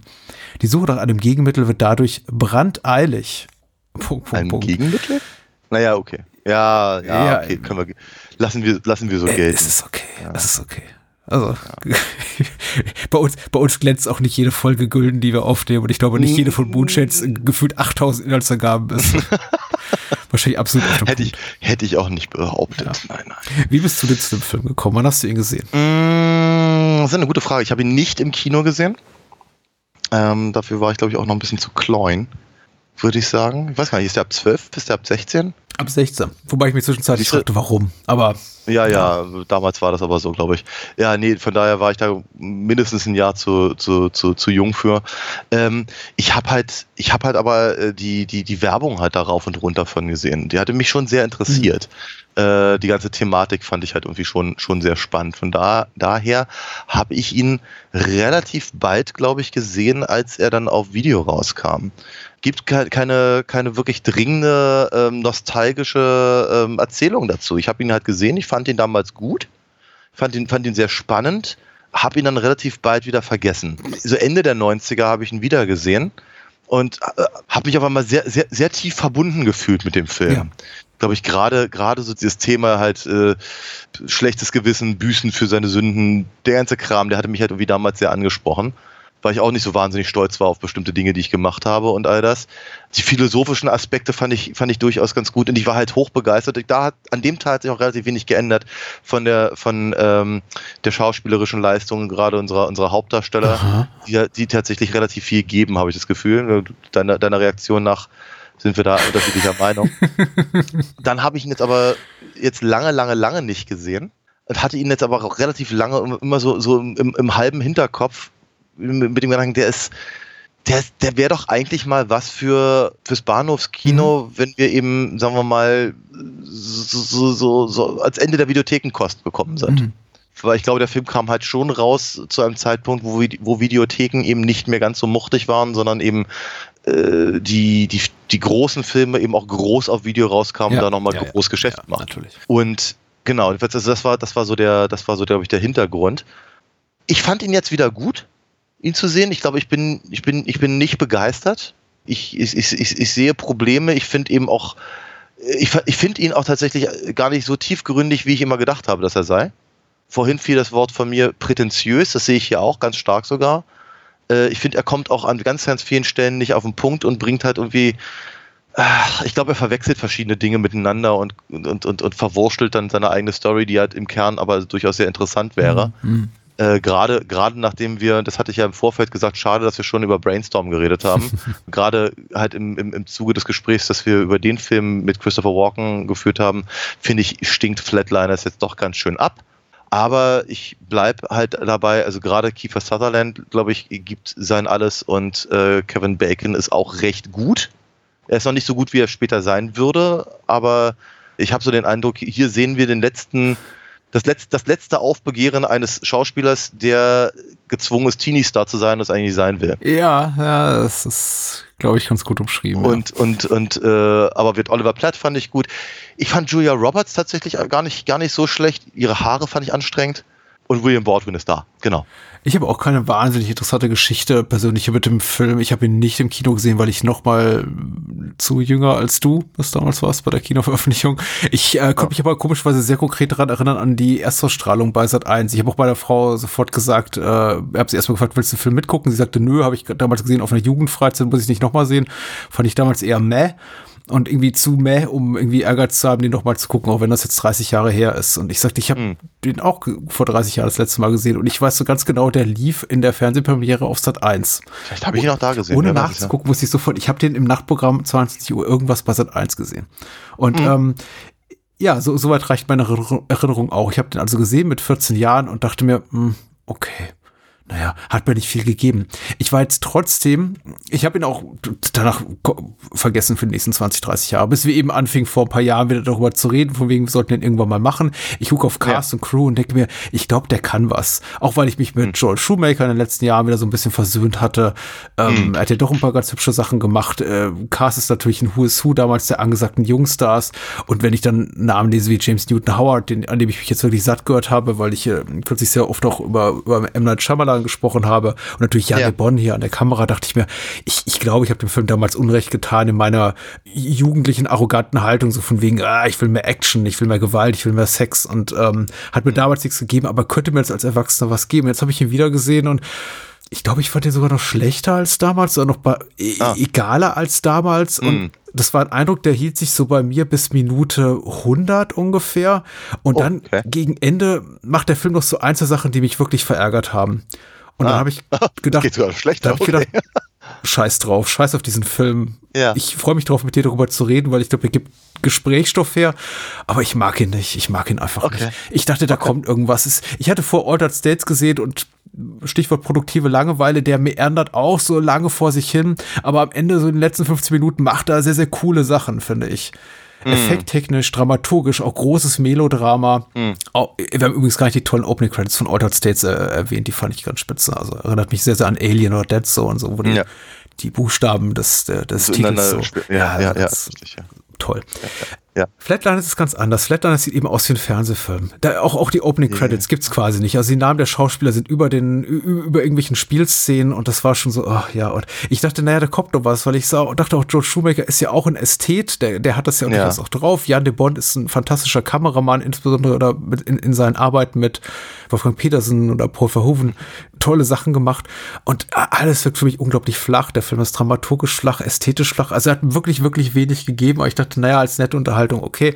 Und dann gegen Ende, ich weiß nicht, ist er mir zu wenig äh, wissenschaftlich, sondern all, all, all die Emotionalität, die Altered State äh, fehlt, wird, wird hier reinge, reingespült, aber auf der kitschig möglichsten Ebene, wie man sich sie nur ich, wünschen ich würde. bin eben, ich Ja, bin nicht ja, ja. gläubig und ich möchte mein eigenes Ja. Lebensmodell und meine eigenen Überzeugungen nicht so sehr in die Filme reintragen, die ich gucke. Ich habe auch schon, wir haben ja Mhm. schon so viel über so viele erzkonservative Actioner gesprochen, die ich trotzdem toll fand, auch wenn sie irgendwie, Ja. Wenn sie sich angucken, als säße Reagan persönlich auf dem Regiestuhl. und trotzdem waren die toll. Aber in diesem Film dachte ich mir schon, ich, ich finde Wissenschaft ziemlich geil. Also ich, ich bin ein großer Fan der Wissenschaft und ich mag es nicht, wenn Mhm. Wissenschaft am Ende eines Films, in dem es um Wissenschaft geht und um das Ausloten wissenschaftlicher, wissenschaftlich-ethisch-moralischer Fragen Gott anschreien. Ja, das, ja. Das, das habe ich dir ja, ja, genommen. das, ja, ja, ja. Ist mir auch, es ist mir auch sofort säuerlich aufgestoßen. Du hast völlig recht. Ich möchte, ich möchte auch gar nicht gegenreden. Also ich bin überhaupt nicht hier, um dich davon von, von, deinem Gegenteil zu überzeugen, weil ich glaube, dass das sehr wohl, sehr wohl alles, alles äh, möglich und lesbar ist. Und ähm, ich, ich glaube, das sind aber auch alles nicht Dinge, die mich wirklich an, an Flatliners interessieren. Mhm. Muss ich ganz ehrlich sagen. Weil, au außer dass ich nicht finde, dass der Film aussieht wie ein Fernsehfilm, Mhm. Er ist, ich meine, klar, natürlich, unter, unter den von dir beschriebenen Umständen, eben mit, mit äh, Jan de Bond und, und, und, und Shoemaker äh, selber, bleibt er schon hinter seinen, hinter seinen Möglichkeiten zurück. Das, das, das auf jeden Fall. Aber ich finde, er sieht eigentlich eher aus, wie halt einfach Filme aussahen in den 90ern. Also Anfang der 90er. Ja, ja. Ja, also das ist halt, sagen wir mal, rein, rein ästhetisch ist das nichts anderes als eine x-beliebige äh, Grisham-Verfilmung Die beispielsweise. George Shoemaker auch gemacht hat. Ja, aha, aha. genau. Äh, nur dass er, nur dass er dass ich auch hier gleich in den ersten paar Minuten, wenn man dann halt irgendwelche, irgendwelche äh, in Stein gehauenen Heiligen sieht und, und, und dazu dann irgendwie ein, ein, ein, ein ein, ein Chor schmettert und, Mhm. und so und es, es darf regnen und was nicht alles und, das, und, und später ja auch, da darf dann ja quasi sogar eine Statue be, so beregnet werden, dass sie aussieht, als würde sie weinen und so. Ja. Ne? Und da dachte ich auch schon gleich wieder, boah, haben wir haben wir's auch eine Nummer kleiner. Ne? Aber andererseits dieser Gothic Adjacent, möchte ich es nennen. Also so dieser, dieser, dieser, dieser Halbgrufti-Stil, den, den, den Shoemaker ja gerne gefahren hat, eben siehe Lost Boys natürlich. Und später auch, und selbst bei den Batman-Filmen ja noch. Diese Ästhetik ist mir manchmal ein bisschen zu kitschig, aber sie hat ja eine gewisse Form von Berechtigung. Mhm. Und in der Geschichte, die letztendlich erzählt wird, denke ich mir, ist das alles nicht falsch gewählt.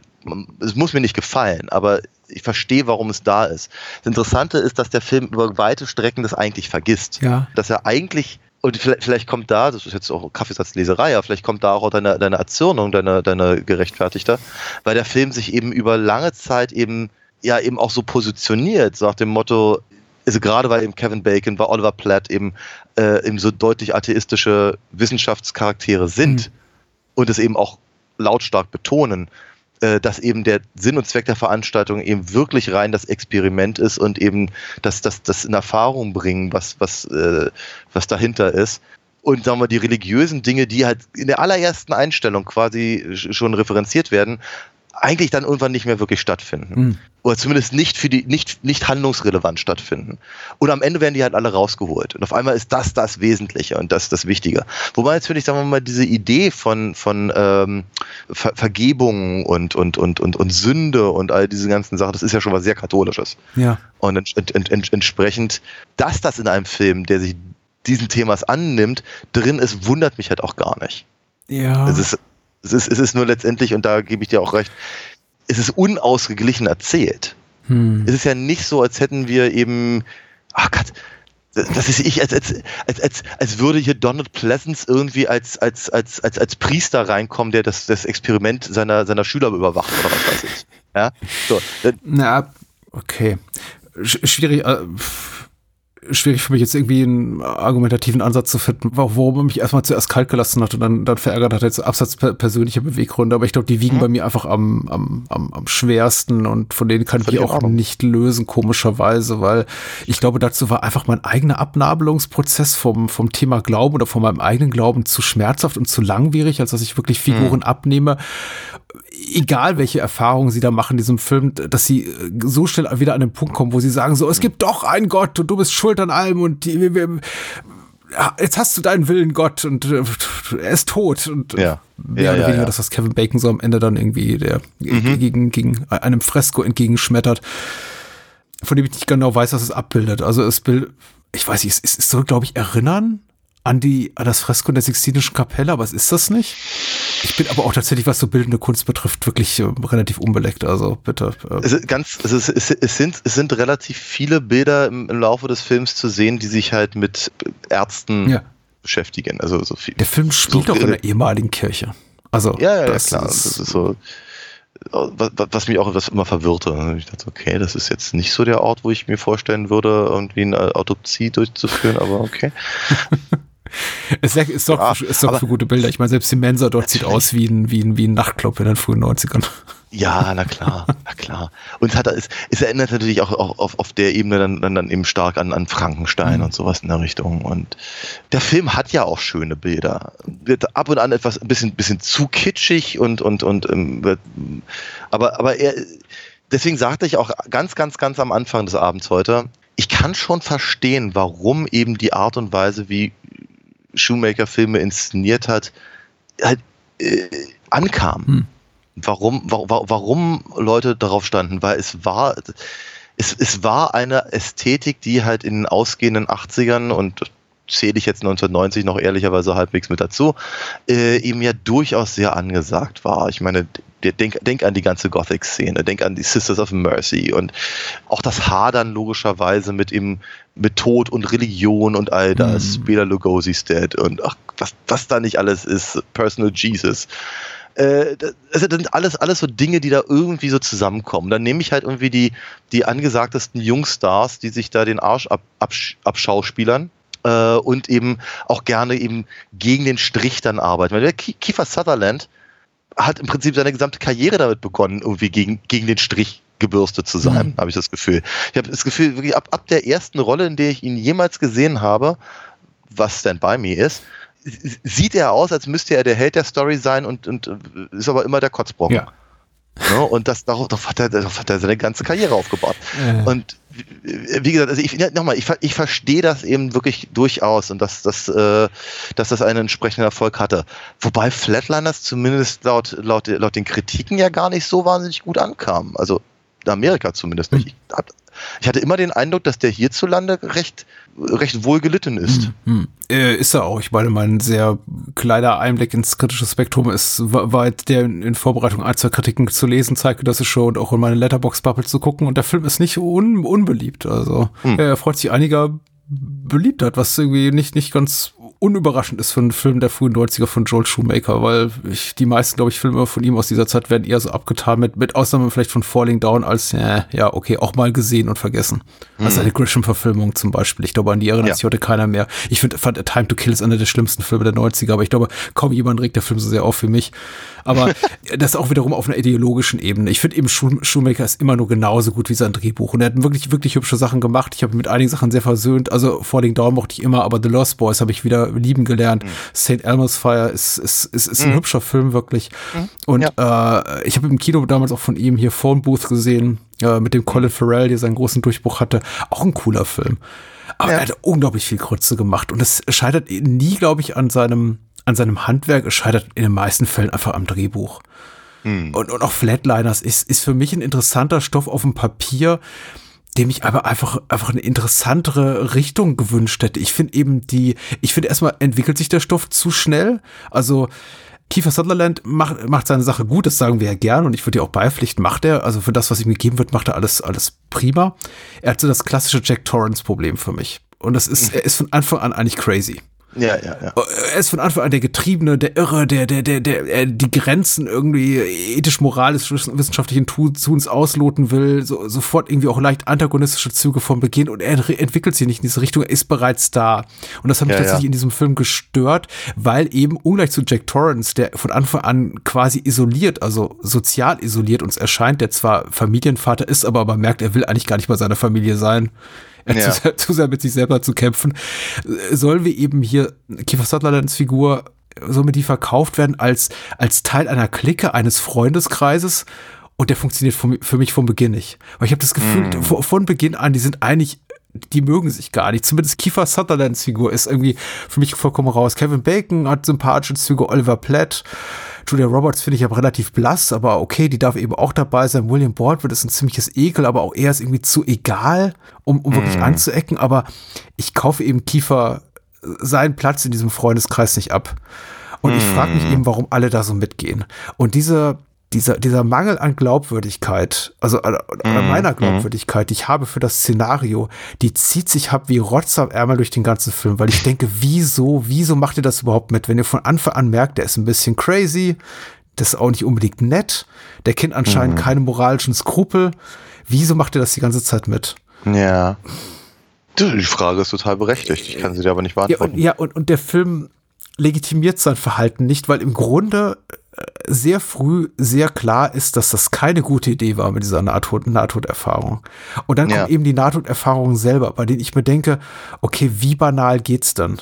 Also Mhm. wir haben damals diese Mitschülerin geärgert und äh, mein Mhm. Papa hat sich das Leben genommen, was jetzt überhaupt mitnichten banal ist, also was Julia Roberts Figur Ja. da mitmacht. Ja, ja, Aber es ist ewig her. Wa- Warum ist es dem Film so wichtig, sie mit dem suizidalen Vater wieder zu versöhnen? Ich habe das bis zum Ende nicht begriffen. Auch, auch diese Sache hier mit, mit Kiefer Sutherland und seinem Trauma, den Schüler, den er da in den Tod getrieben hat, weil er so ein Schulhofbully war. Und, und den Hund, der muss ja auch sterben, der Hund, das, der Hundetod, den muss ich leider ein bisschen lachen, muss ich zugeben. Also, wie der stirbt mit dem Ast, der so, also, ich dachte, ich, ich habe mir da einfach interessantere Sachen gewünscht. Ja. Ja, ja, ja. Das ist, das ist durchaus richtig. Für das, für das Fass, das sie aufmachen, ist es eben. Aber Interessante ich glaube, Sachen wie in Altered States, wollte ich sagen. So Ja, mit ja. Asche, zu Asche verfallene Körpern oder so. Ja, es ist. Flatliners ist prätentiös. Auf jeden Fall. Und da ist eben auch nicht mal, nicht mal irgendwie ansatzweise der, der, der, der wissenschaftliche Anspruch da, der, der alle Dialoge von Outer States halt durchzieht. Mhm. Also Flatliners hat eigentlich nichts zu sagen über ähm, äh, wissenschaftliche Ethik, Nein. beispielsweise.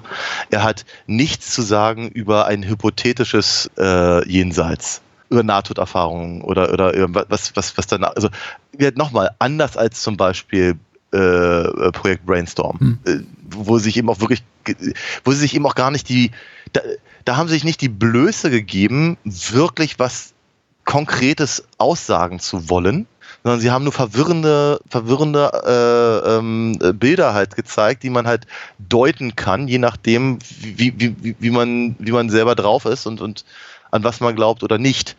Aber äh, da, da, da, ging es um, da um ganz andere Fragen und da ging es eben aber auch zum Beispiel um die ethischen äh, Aspekte und, und was, was ist möglich und was sollte man möglich machen. Und Flatliners tut nur so, als ob. Er tut eigentlich im Prinzip nur so, als ob er eben wirklich an diesen Themen Interesse, Interesse hätte. Hm. Wo, woran er tatsächlich Interesse hat, ist zermürbendes schlechtes Gewissen. Ja, Das ist der langweiligste Teil des Films, aber es ist der, der am besten ausgearbeitet ist. Hätten sie den ganzen Nahtotkram rausgelassen, dann wäre er vermutlich bei Weitem nicht so spannend oder treibend oder visuell interessant oder wie man es auch mal beschreiben möchte. Dann hätte man halt irgendwie vier, vier fünf Leute, die halt irgendwie gemeinsam irgendwie Friends-artig irgendwie im, im Coffeeshop rumhängen und sie erzählen irgendwie, oh, weißt du, ich habe damals irgendwie äh, das, das, das Mädchen immer geärgert irgendwie noch. Und, und die, ja, und ich kann komme nicht darüber hinweg, dass mein Vater sich erschossen hat. William So, und Baldwin hat gehen- seine Frau betrogen, x-fach, ja. Ja, ja, so. Und dann, und, und dann, dann, gehen, dann gehen sie los und versuchen irgendwie ihr schlechtes Gewissen irgendwie reinzuwaschen. Wäre vermutlich mehr oder weniger der gleiche Film, wäre dann aber vermutlich auch nicht so gut zu verkaufen. Hm. Aber an, die, an, diesen, an diesen Aspekten hat der Film eben tatsächlich ein Interesse. Die Frage ist, ob wir als Publikum daran Interesse haben. Eher bedingt. Ja, wobei ich allerdings tatsächlich sagen muss, diese, diese, äh, naja, sagen wir mal, diese, diese Gruselerscheinungen, Ja, ja. äh, die, die vor allem und eigentlich ausschließlich Kiefer Sutherland heimsuchen, die finde ich tatsächlich sehr, sehr effektiv. Das funktioniert. Ich meine, ich kann mir zwar immer noch nicht ganz, ganz erklären, wie eigentlich so ein, so ein, so ein äh, äh, angehender Arzt äh, äh, sich so eine Bude leisten kann, aber sieht schon toll aus. Und das, wenn, wenn er dann eben paranoid alles abschließt, und dann ist aber diese, diese Vi- Kindervision, die so ein bisschen aussieht, als wenn sie, äh, äh, als, als, als hätten sie irgendwie den, den Sohn von dem kleinen Zwerg aus Don't Look Now genommen. Ja. Ki- Ki- Kiefers, Kiefers Vater kennt sich aus mit solchen Dingern. Ja. So, jedenfalls, das, das, das fand ich schon, ich fand das gruselig, ich fand das auch durchaus effektiv. Diese Visionen von, von, von äh, Billy Baldwins äh, äh, Sextapes. Nee, Nee. Ja, das kommt nicht so gut. Die emotionale Tiefe von Julia Roberts äh, erschossenem Vater, ja, okay. Kann man sich drauf einlassen, muss man aber auch nicht. Ähm, ich finde tatsächlich Kevin Bacons Sache erstaunlich schnell abgefrühstückt, dafür, dass das der, der einzige Aspekt des Films war, der mir am, am, am meisten in Erinnerung geblieben ist. Aber er hat ja nur, nur diese eine einzige kleine Vision. Ja. Dann fährt er da raus, redet mit ihr, die vergibt ihm auch sofort und dann ist, dann ist gut. Und dann darf er der Held des, des Films sein.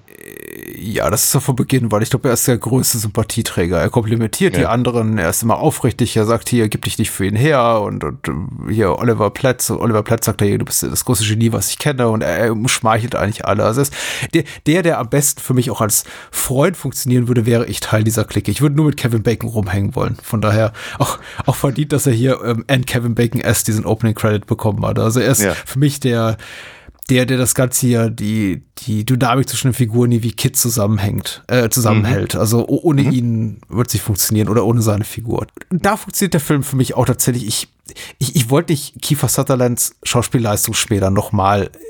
Er kann ja nur mit dem arbeiten, was ihm gegeben wird. Ich finde einfach seine Figur konzeptionell da, daneben.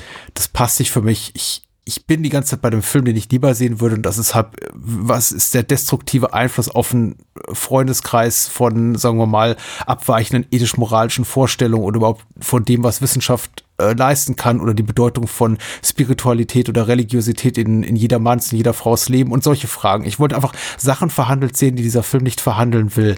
Der Film, glaube ich, ist jetzt wieder nur Mutmaßung, auch Kaffeesatzleserei. Ich glaube, das Drehbuch fühlt sich der Lebensrealität junger, gebildeter, weißer, wohlhabender Menschen verpflichtet. Insofern, dass er einfach Lebensprobleme oder Traumata, nennen wir das jetzt mal so, abbildet, die alle Menschen, die mutmaßlich im, im Kino sitzen im Jahr 1990 so oder so ähnlich schon mal erlebt haben. Oh, ich habe doch auch irgendwie ein Kind ro- geärgert auf dem Schulhof.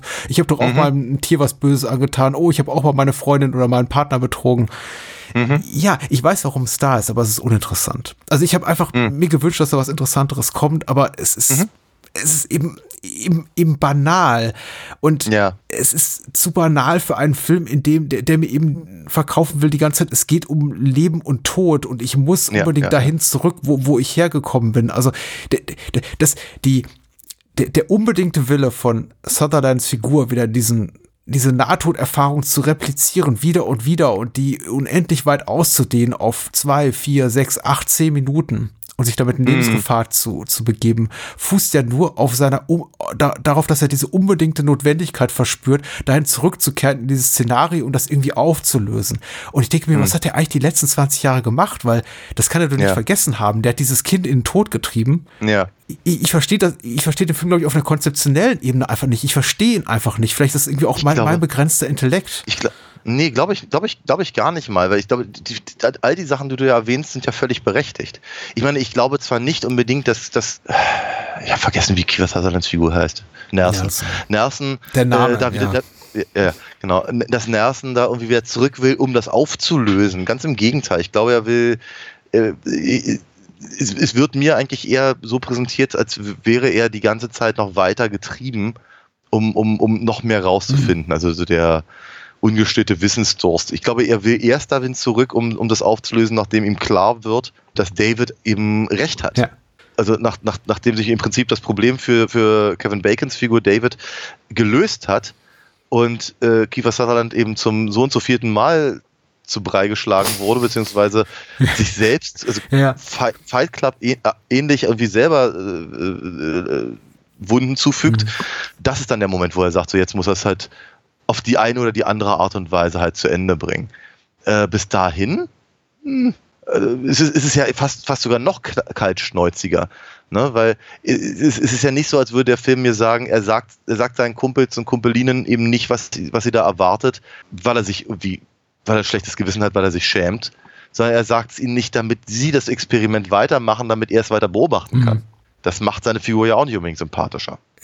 Und so. Also es ist, äh, aber ja, ich, ich glaube, ich glaube, also der, der, der Punkt, an dem ich dir am, am aller, allermeisten recht gebe, ist die Banalität des Ganzen.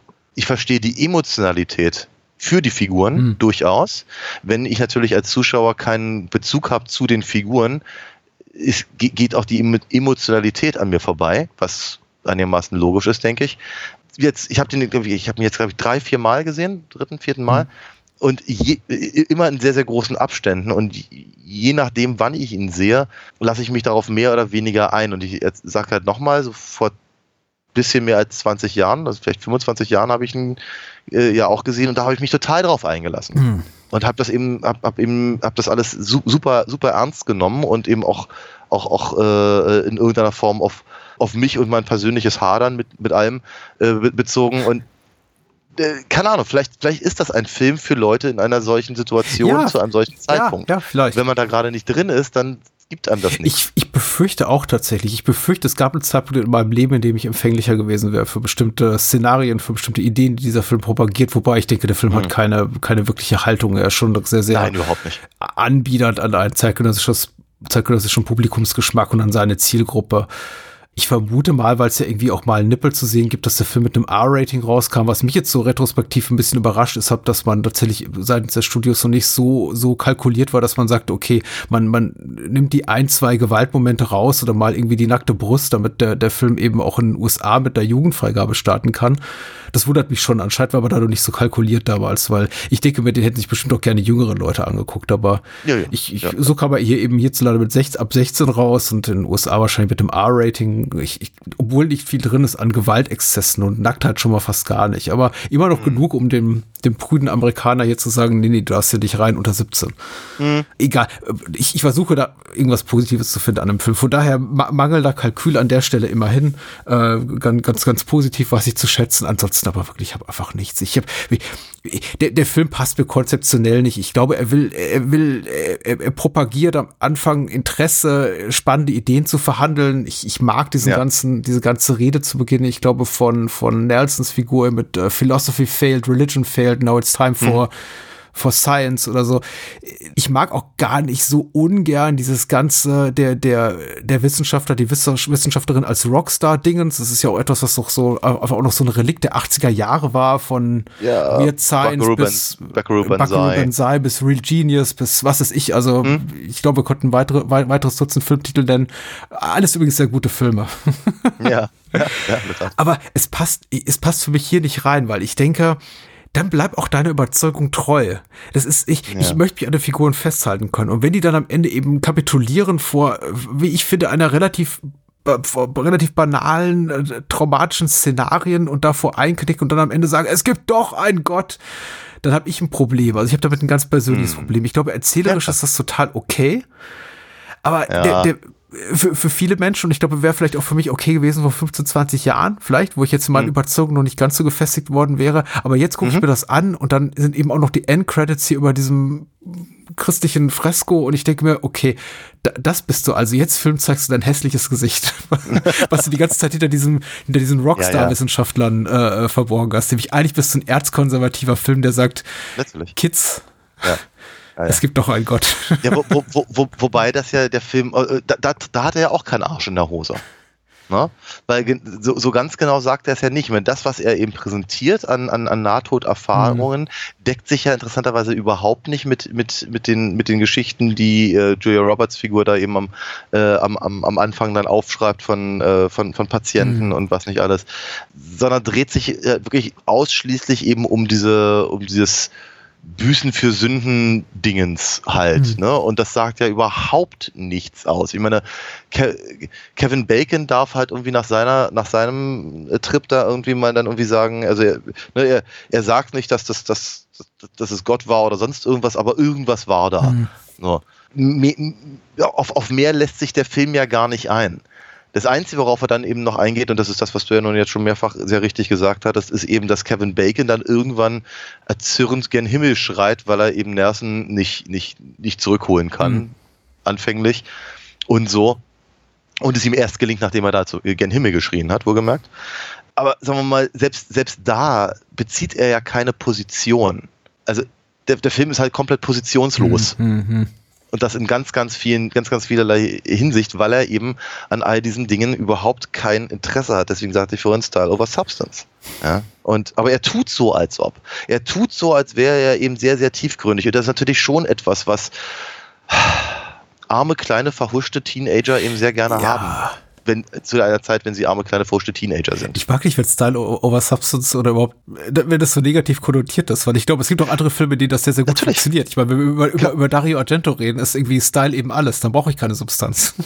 Ja. Aber dieser Film will eben doch dann noch äh, immer wieder erinnert er einen dran, na, na, na, na, es geht schon hier noch so um, um ernste Themen, ne? Also das ist ja. Ja, aber da lügt er ähm, ins Ja, ja, eben, genau. Also Ne? Ich meine, Schumacher war ja eben, wenn er gut war, eben, war halt ein großer Stylist. Ja. Und man kann, also, was weiß ich, ich meine, alles belächelt die Batman-Filme, aber stilistisch ist das zumindest eine eigene Note. Es- und sie haben, ja, und sie haben ihre Berechtigung, denke ich. Also es ist schon, es ist schon in Ordnung. Man muss ihn bloß nicht mögen. Und, äh, äh, und er hat eben auch durchaus Aussagen darin. Und wir haben auch über Lost Boys schon gesprochen. Und auch da ist durchaus die eine oder andere Aussage da drin. Sie wird ein bisschen verwässert, alles in allem, Hm. aber wie, du hattest vorhin schon ganz richtig gesagt, er ist so gut wie sein Drehbuch. Und dann kann er eben bestimmte Dinge leisten. Und hier, ich meine, ich sehe seine, ich sehe seine, ich sehe seine Ansätze und ich sehe seinen Willen. Ich sehe den guten Willen, sagen wir mal so. Ne? Aber äh, pff, es ist halt nicht viel mehr daraus zu holen, außer sei lieb zu deinen Mitmenschen oder wenn du es nicht warst, dann entschuldige dich bitte wenigstens richtig, weil ansonsten tut es dir irgendwann leid, spätestens wenn du ja, kapierst. ja. So, das ist die, das, das ist so der, das ist so der, das ist vielleicht ein bisschen zu lang, um es aufs Poster zu machen, aber darauf läuft es hinaus. Ach, ich.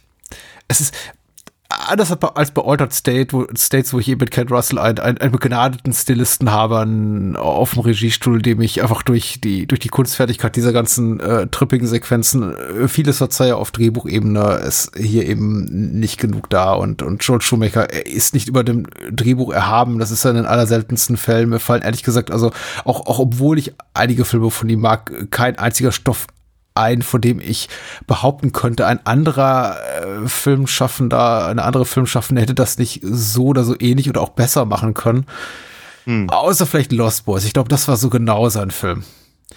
Ja. ja. Der ist auch, der ist auch so genau im richtigen Maße äh, schwul und kitschig und hat, ist auch so Ja, ein bisschen obszön und ordinär und Ja. ich mag das eben auch. Und das ist, äh, Flatliners ist niemals richtig ordinär. Also Flatliners prä präsentiert uns auch Sex in einer Art und Weise, die überhaupt Ja. nicht sinnlich ist. Und äh, ich glaube, das Kino der frühen 90er Jahre hatte durchaus noch die Möglichkeiten. Da gab es eine Bereitschaft, auch gerade in einem Film für eine erwachsene, junge, aber erwachsene Zielgruppe, Sex Ja. ein bisschen als was Sinnliches zu präsentieren und es nicht, nicht als etwas, was quasi William Baldwin fast schon irgendwie aus, aus, einer, aus einer pathologischen Notwendigkeit Ja, oder Druck tut. So von wegen, ich muss meine Alte jetzt Mechanisch, ja. betrügen. Es ist so, ja, ich kann nicht anders, ich bin getrieben, ich muss mit vielen Frauen schlafen. Ja. Es ist so, ich, ich hätte mir einfach ein bisschen mehr Sexiness gewünscht in einem Film, der voller sexy Menschen ist. Also, ja, aber dafür haben, wollte ich gerade sagen, dafür haben wir doch Julia Roberts Haare. Muss doch reichen. Nein, es ist, es ist, ja, wie gesagt, der Film hat an ganz, ganz, ganz vielen Stellen eben nicht den nötigen oder den, den an, ja doch, einfach den nötigen Arsch in der Hose. Es gibt diesen, es gibt einen Rocksong, Ja, und- Party Town, ich weiß gar nicht, von welcher Band die ist, die über diese Halloween-Party spielt. Ähm, ja, das ist, es, ist, es ist ein bisschen schade, wenn er, aber er, er, er, er, er, er tut halt so, als hätte er das alles zu bieten. Er tut halt so, als hätte er ganz, ganz wichtige Dinge zu sagen. Und ich glaube, zu einem bestimmten Zeitpunkt in, im, im, äh, in der Entwicklung mag das ein Film sein, der, der, der Nerv trifft. Ich weiß nicht, ob Ja. er gut genug ist, um, um, um jemals wirklich wichtig zu sein. Aber äh, ich kenne auch wirklich genug Leute, die ihn in, in sehr positive Erinnerungen haben, weil sie ihn halt gesehen haben zu einem Zeitpunkt, wo so etwas vielleicht auch prägend sein kann. Und die Menschen sind eben tatsächlich alle sehr hübsch. Das ist so, ja, vielleicht ist vielleicht, vielleicht, vielleicht hat das 1990 eben auch einfach gereicht. Ich muss, ich muss, ich möchte, ich möchte also praktisch die letzte Lanze, die ich noch brechen möchte, äh, ist eben tatsächlich, weil ich irgendwie, also ich halte, ich, ich, ich mag ja Joe Schumacher eben auch tatsächlich sehr gerne. Es gibt tatsächlich mehr Filme von ihm, die ich gesehen habe, die ich mag, als solche, die ich nicht mag. Also zumindest gar nicht, gar nicht mag. Se- Selbst sowas strunzlangweiliges wie das Phantom der Oper zum Beispiel, hat aber eben auch durchaus Qualitäten, die ich halt versuche da zu sehen in irgendeiner Form. Ja, aber ähm, einige hast du ja schon genannt, eben St. Elmo's Fire, Lost Boys, Flatliners, Falling Down. Die beiden Batman-Filme haben ihre ihre Qualitäten. Äh, 8 mm finde ich gut. Ich mach, mag, hat er, hat er nicht auch Dingens gemacht, die ähm, äh, 23? Die, die, die, die, Ja, ja, ja. Ne? Den, oh, du mochtest den? ich mochte den, ich habe ihn, ich habe ihn einmal gesehen. Äh, Du bist der einzige Mensch auf der, auf der Welt, der diesen Film mag. ich ich habe ihn einmal gesehen und fand ihn nicht schlecht. Von daher, ich habe keine Ahnung, wie ich ihn bewerten würde, wenn wir noch mal drüber reden würden. Ähm, Oh. aber ich fand ihn Oh damals Gott. gut, ja. Oh Gott, nee, das wäre, das wäre ein absolutes Hatefest meinerseits. Also das ist, ich, ich finde find den absolut unguckbar. Ich habe hab drei Anläufe gebraucht. Ich finde den fur Okay. furchtbar. Na gut, aber ähm, so, aber auf leid. jeden Fall, äh, viele andere habe ich eben nicht gesehen, von daher weiß Hm. ich nicht genau, was ich dazu noch zu sagen hätte, aber äh, Flatliners ist eben tatsächlich aus irgendeinem merkwürdigen Grund, und ich habe ich hab, ich hab nicht das Gefühl, dass wir heute Abend wirklich drauf gekommen sind, warum, ist aber einer von denen, die halt ganz vielen Leuten immer noch im Gedächtnis sind. Ja. Auch wenn sie ihn halt 30 Jahre lang nicht gesehen haben, aber irgendwie ist er da, so im Es, es war für mich auch eines der unwahrscheinlichsten Remakes der letzten Jahre. Es kam ja jetzt oh, und eine, eine, eine Menge seit den frühen 10er Jahren an äh, Remakes und Reboots von 80er, 90er Jahre Horror-Franchises Ja. ins Kino. Und plötzlich hat man halt eben Remakes von oder Reboots von Texas Chainsaw Massacre, Nightmare on Elm Street und das Ding und so Mhm. weiter und so fort. Aber das, als dann Flatliners aufschlug mit einem neuen jungen Cast im Ja. Jahr 2017, dachte ich schon so für einen Moment, hoppla, also, dass das doch eine Marke ist oder dass ein großes Studio sagt, okay, das, das lohnt sich quasi noch mal so als filmische Marke zu etab reetablieren, weil Menschen da reingehen mit, hey, warte mal, da gab's so diesen tollen Film mit Julia Roberts und Kiefer Sutherland, den, den würde ich gerne mit anderen Schauspielern sehen. Ja. Hat mich schon überrascht. Ich habe ich hab ihn nicht gesehen, muss ich zugeben, aber äh, anscheinend, sagen wir mal so, es bestätigt deine Wahrnehmung, dass anscheinend Flatliners Menschen noch in warme Erinnerung ist und offenbar auch als, als, als Filmmarke noch was zählt, Ja. der Film. Irgendwie. Sie haben ihn nicht vergessen, ungleich zu vielen anderen ja, ja, ja. 90er-Jahre-Thrillern, Ne? Ja. in denen wahrscheinlich halt nicht Julia Roberts und Kiefer Sutherland die Hauptrollen spielten, sondern Menschen, die man vergessen hat. Ja. Genau, Ach ich, glaube, ja. ich glaube, mehr habe ich aber auch tatsächlich dazu Nein, habe ich auch sagen. nicht. Also Ein, ein wohlwollendes Wort. Ich kann nicht, nicht so viel Gutes sagen über, Joel Schumachers Karriere, deswegen schweige ich jetzt. Ich finde, einige Sachen hat er, er, er hat mit einigen Sachen so sehr daneben gegriffen, dass ich ihm die ni- nicht verzeihen kann tatsächlich. Aber einige Sachen mag ich auch ganz gerne. Aber er hat hier auf eine, eine Sache weitestgehend verzichtet, die ich hier eben sehr naheliegend fand, fänd, gefunden hätte. Und ähm, da ich mich nicht an den Film erinnern konnte, äh, ich auch fest damit gerechnet hatte, ist nämlich dieses typische äh, klassische Visual von Licht am Ende des Tunnels Ja, was ja. wir eben auch in einer interessanten Art und Weise variiert sehen, Altered States, eben mit William Hurt, der immer da so in, in Türeingängen steht. Mhm. Aber äh, das macht Joel Schumacher bis auf, glaube ich, eine einzige Einstellung hier nie. Und das fand ich schon ganz cool, dass das nicht macht. Ja. Weil ähm, davon habe ich die Schnauze voll. Völlig, völlig verständlich, ja. Menschen, die sich aufs Licht zu bewegen. Stattdessen bewegen sich die Menschen viel, viel öfter auf die Dunkelheit zu, was Mhm. ein sehr viel spannenderer Ansatz ist. Also, Ja, wenn es nicht nur so egal wäre. Also, ja, ja. mehr habe ich auch nicht zu sagen. Okay, gut. Reicht ja auch. Dann, ja, ich, ich würde sagen, dann sind, wir, dann sind wir damit auch durch, haben äh, unsere, unsere Pflicht erfüllt quasi. Ich freue mich auf nächste Woche. Wir reden über einen Film, den ich extrem mochte, also den ich sehr mochte.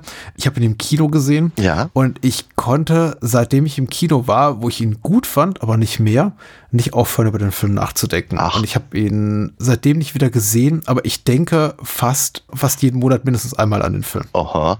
Okay. Im Sinne von, da steckt, glaube ich, so viel cooles Zeug drin. Ich musste doch mal wiedersehen. Und ich habe mir aufgespannt jetzt für das Wiedersehen mit dir. Du siehst ihn zu, zum ersten Mal. Ich sehe ihn zum ersten Mal, genau. Ich bin aber auch sehr gespannt, weil äh, das ist jetzt dann quasi, ja, ich glaube, ich auch der zweite Film, den ich bewusst sehe von, äh, von äh, Jordan Peele.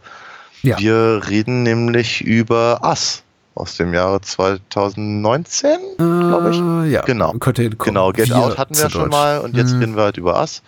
Und ich bin sehr, ich bin sehr gespannt. Er ist sehr anders als Get Out. Ja.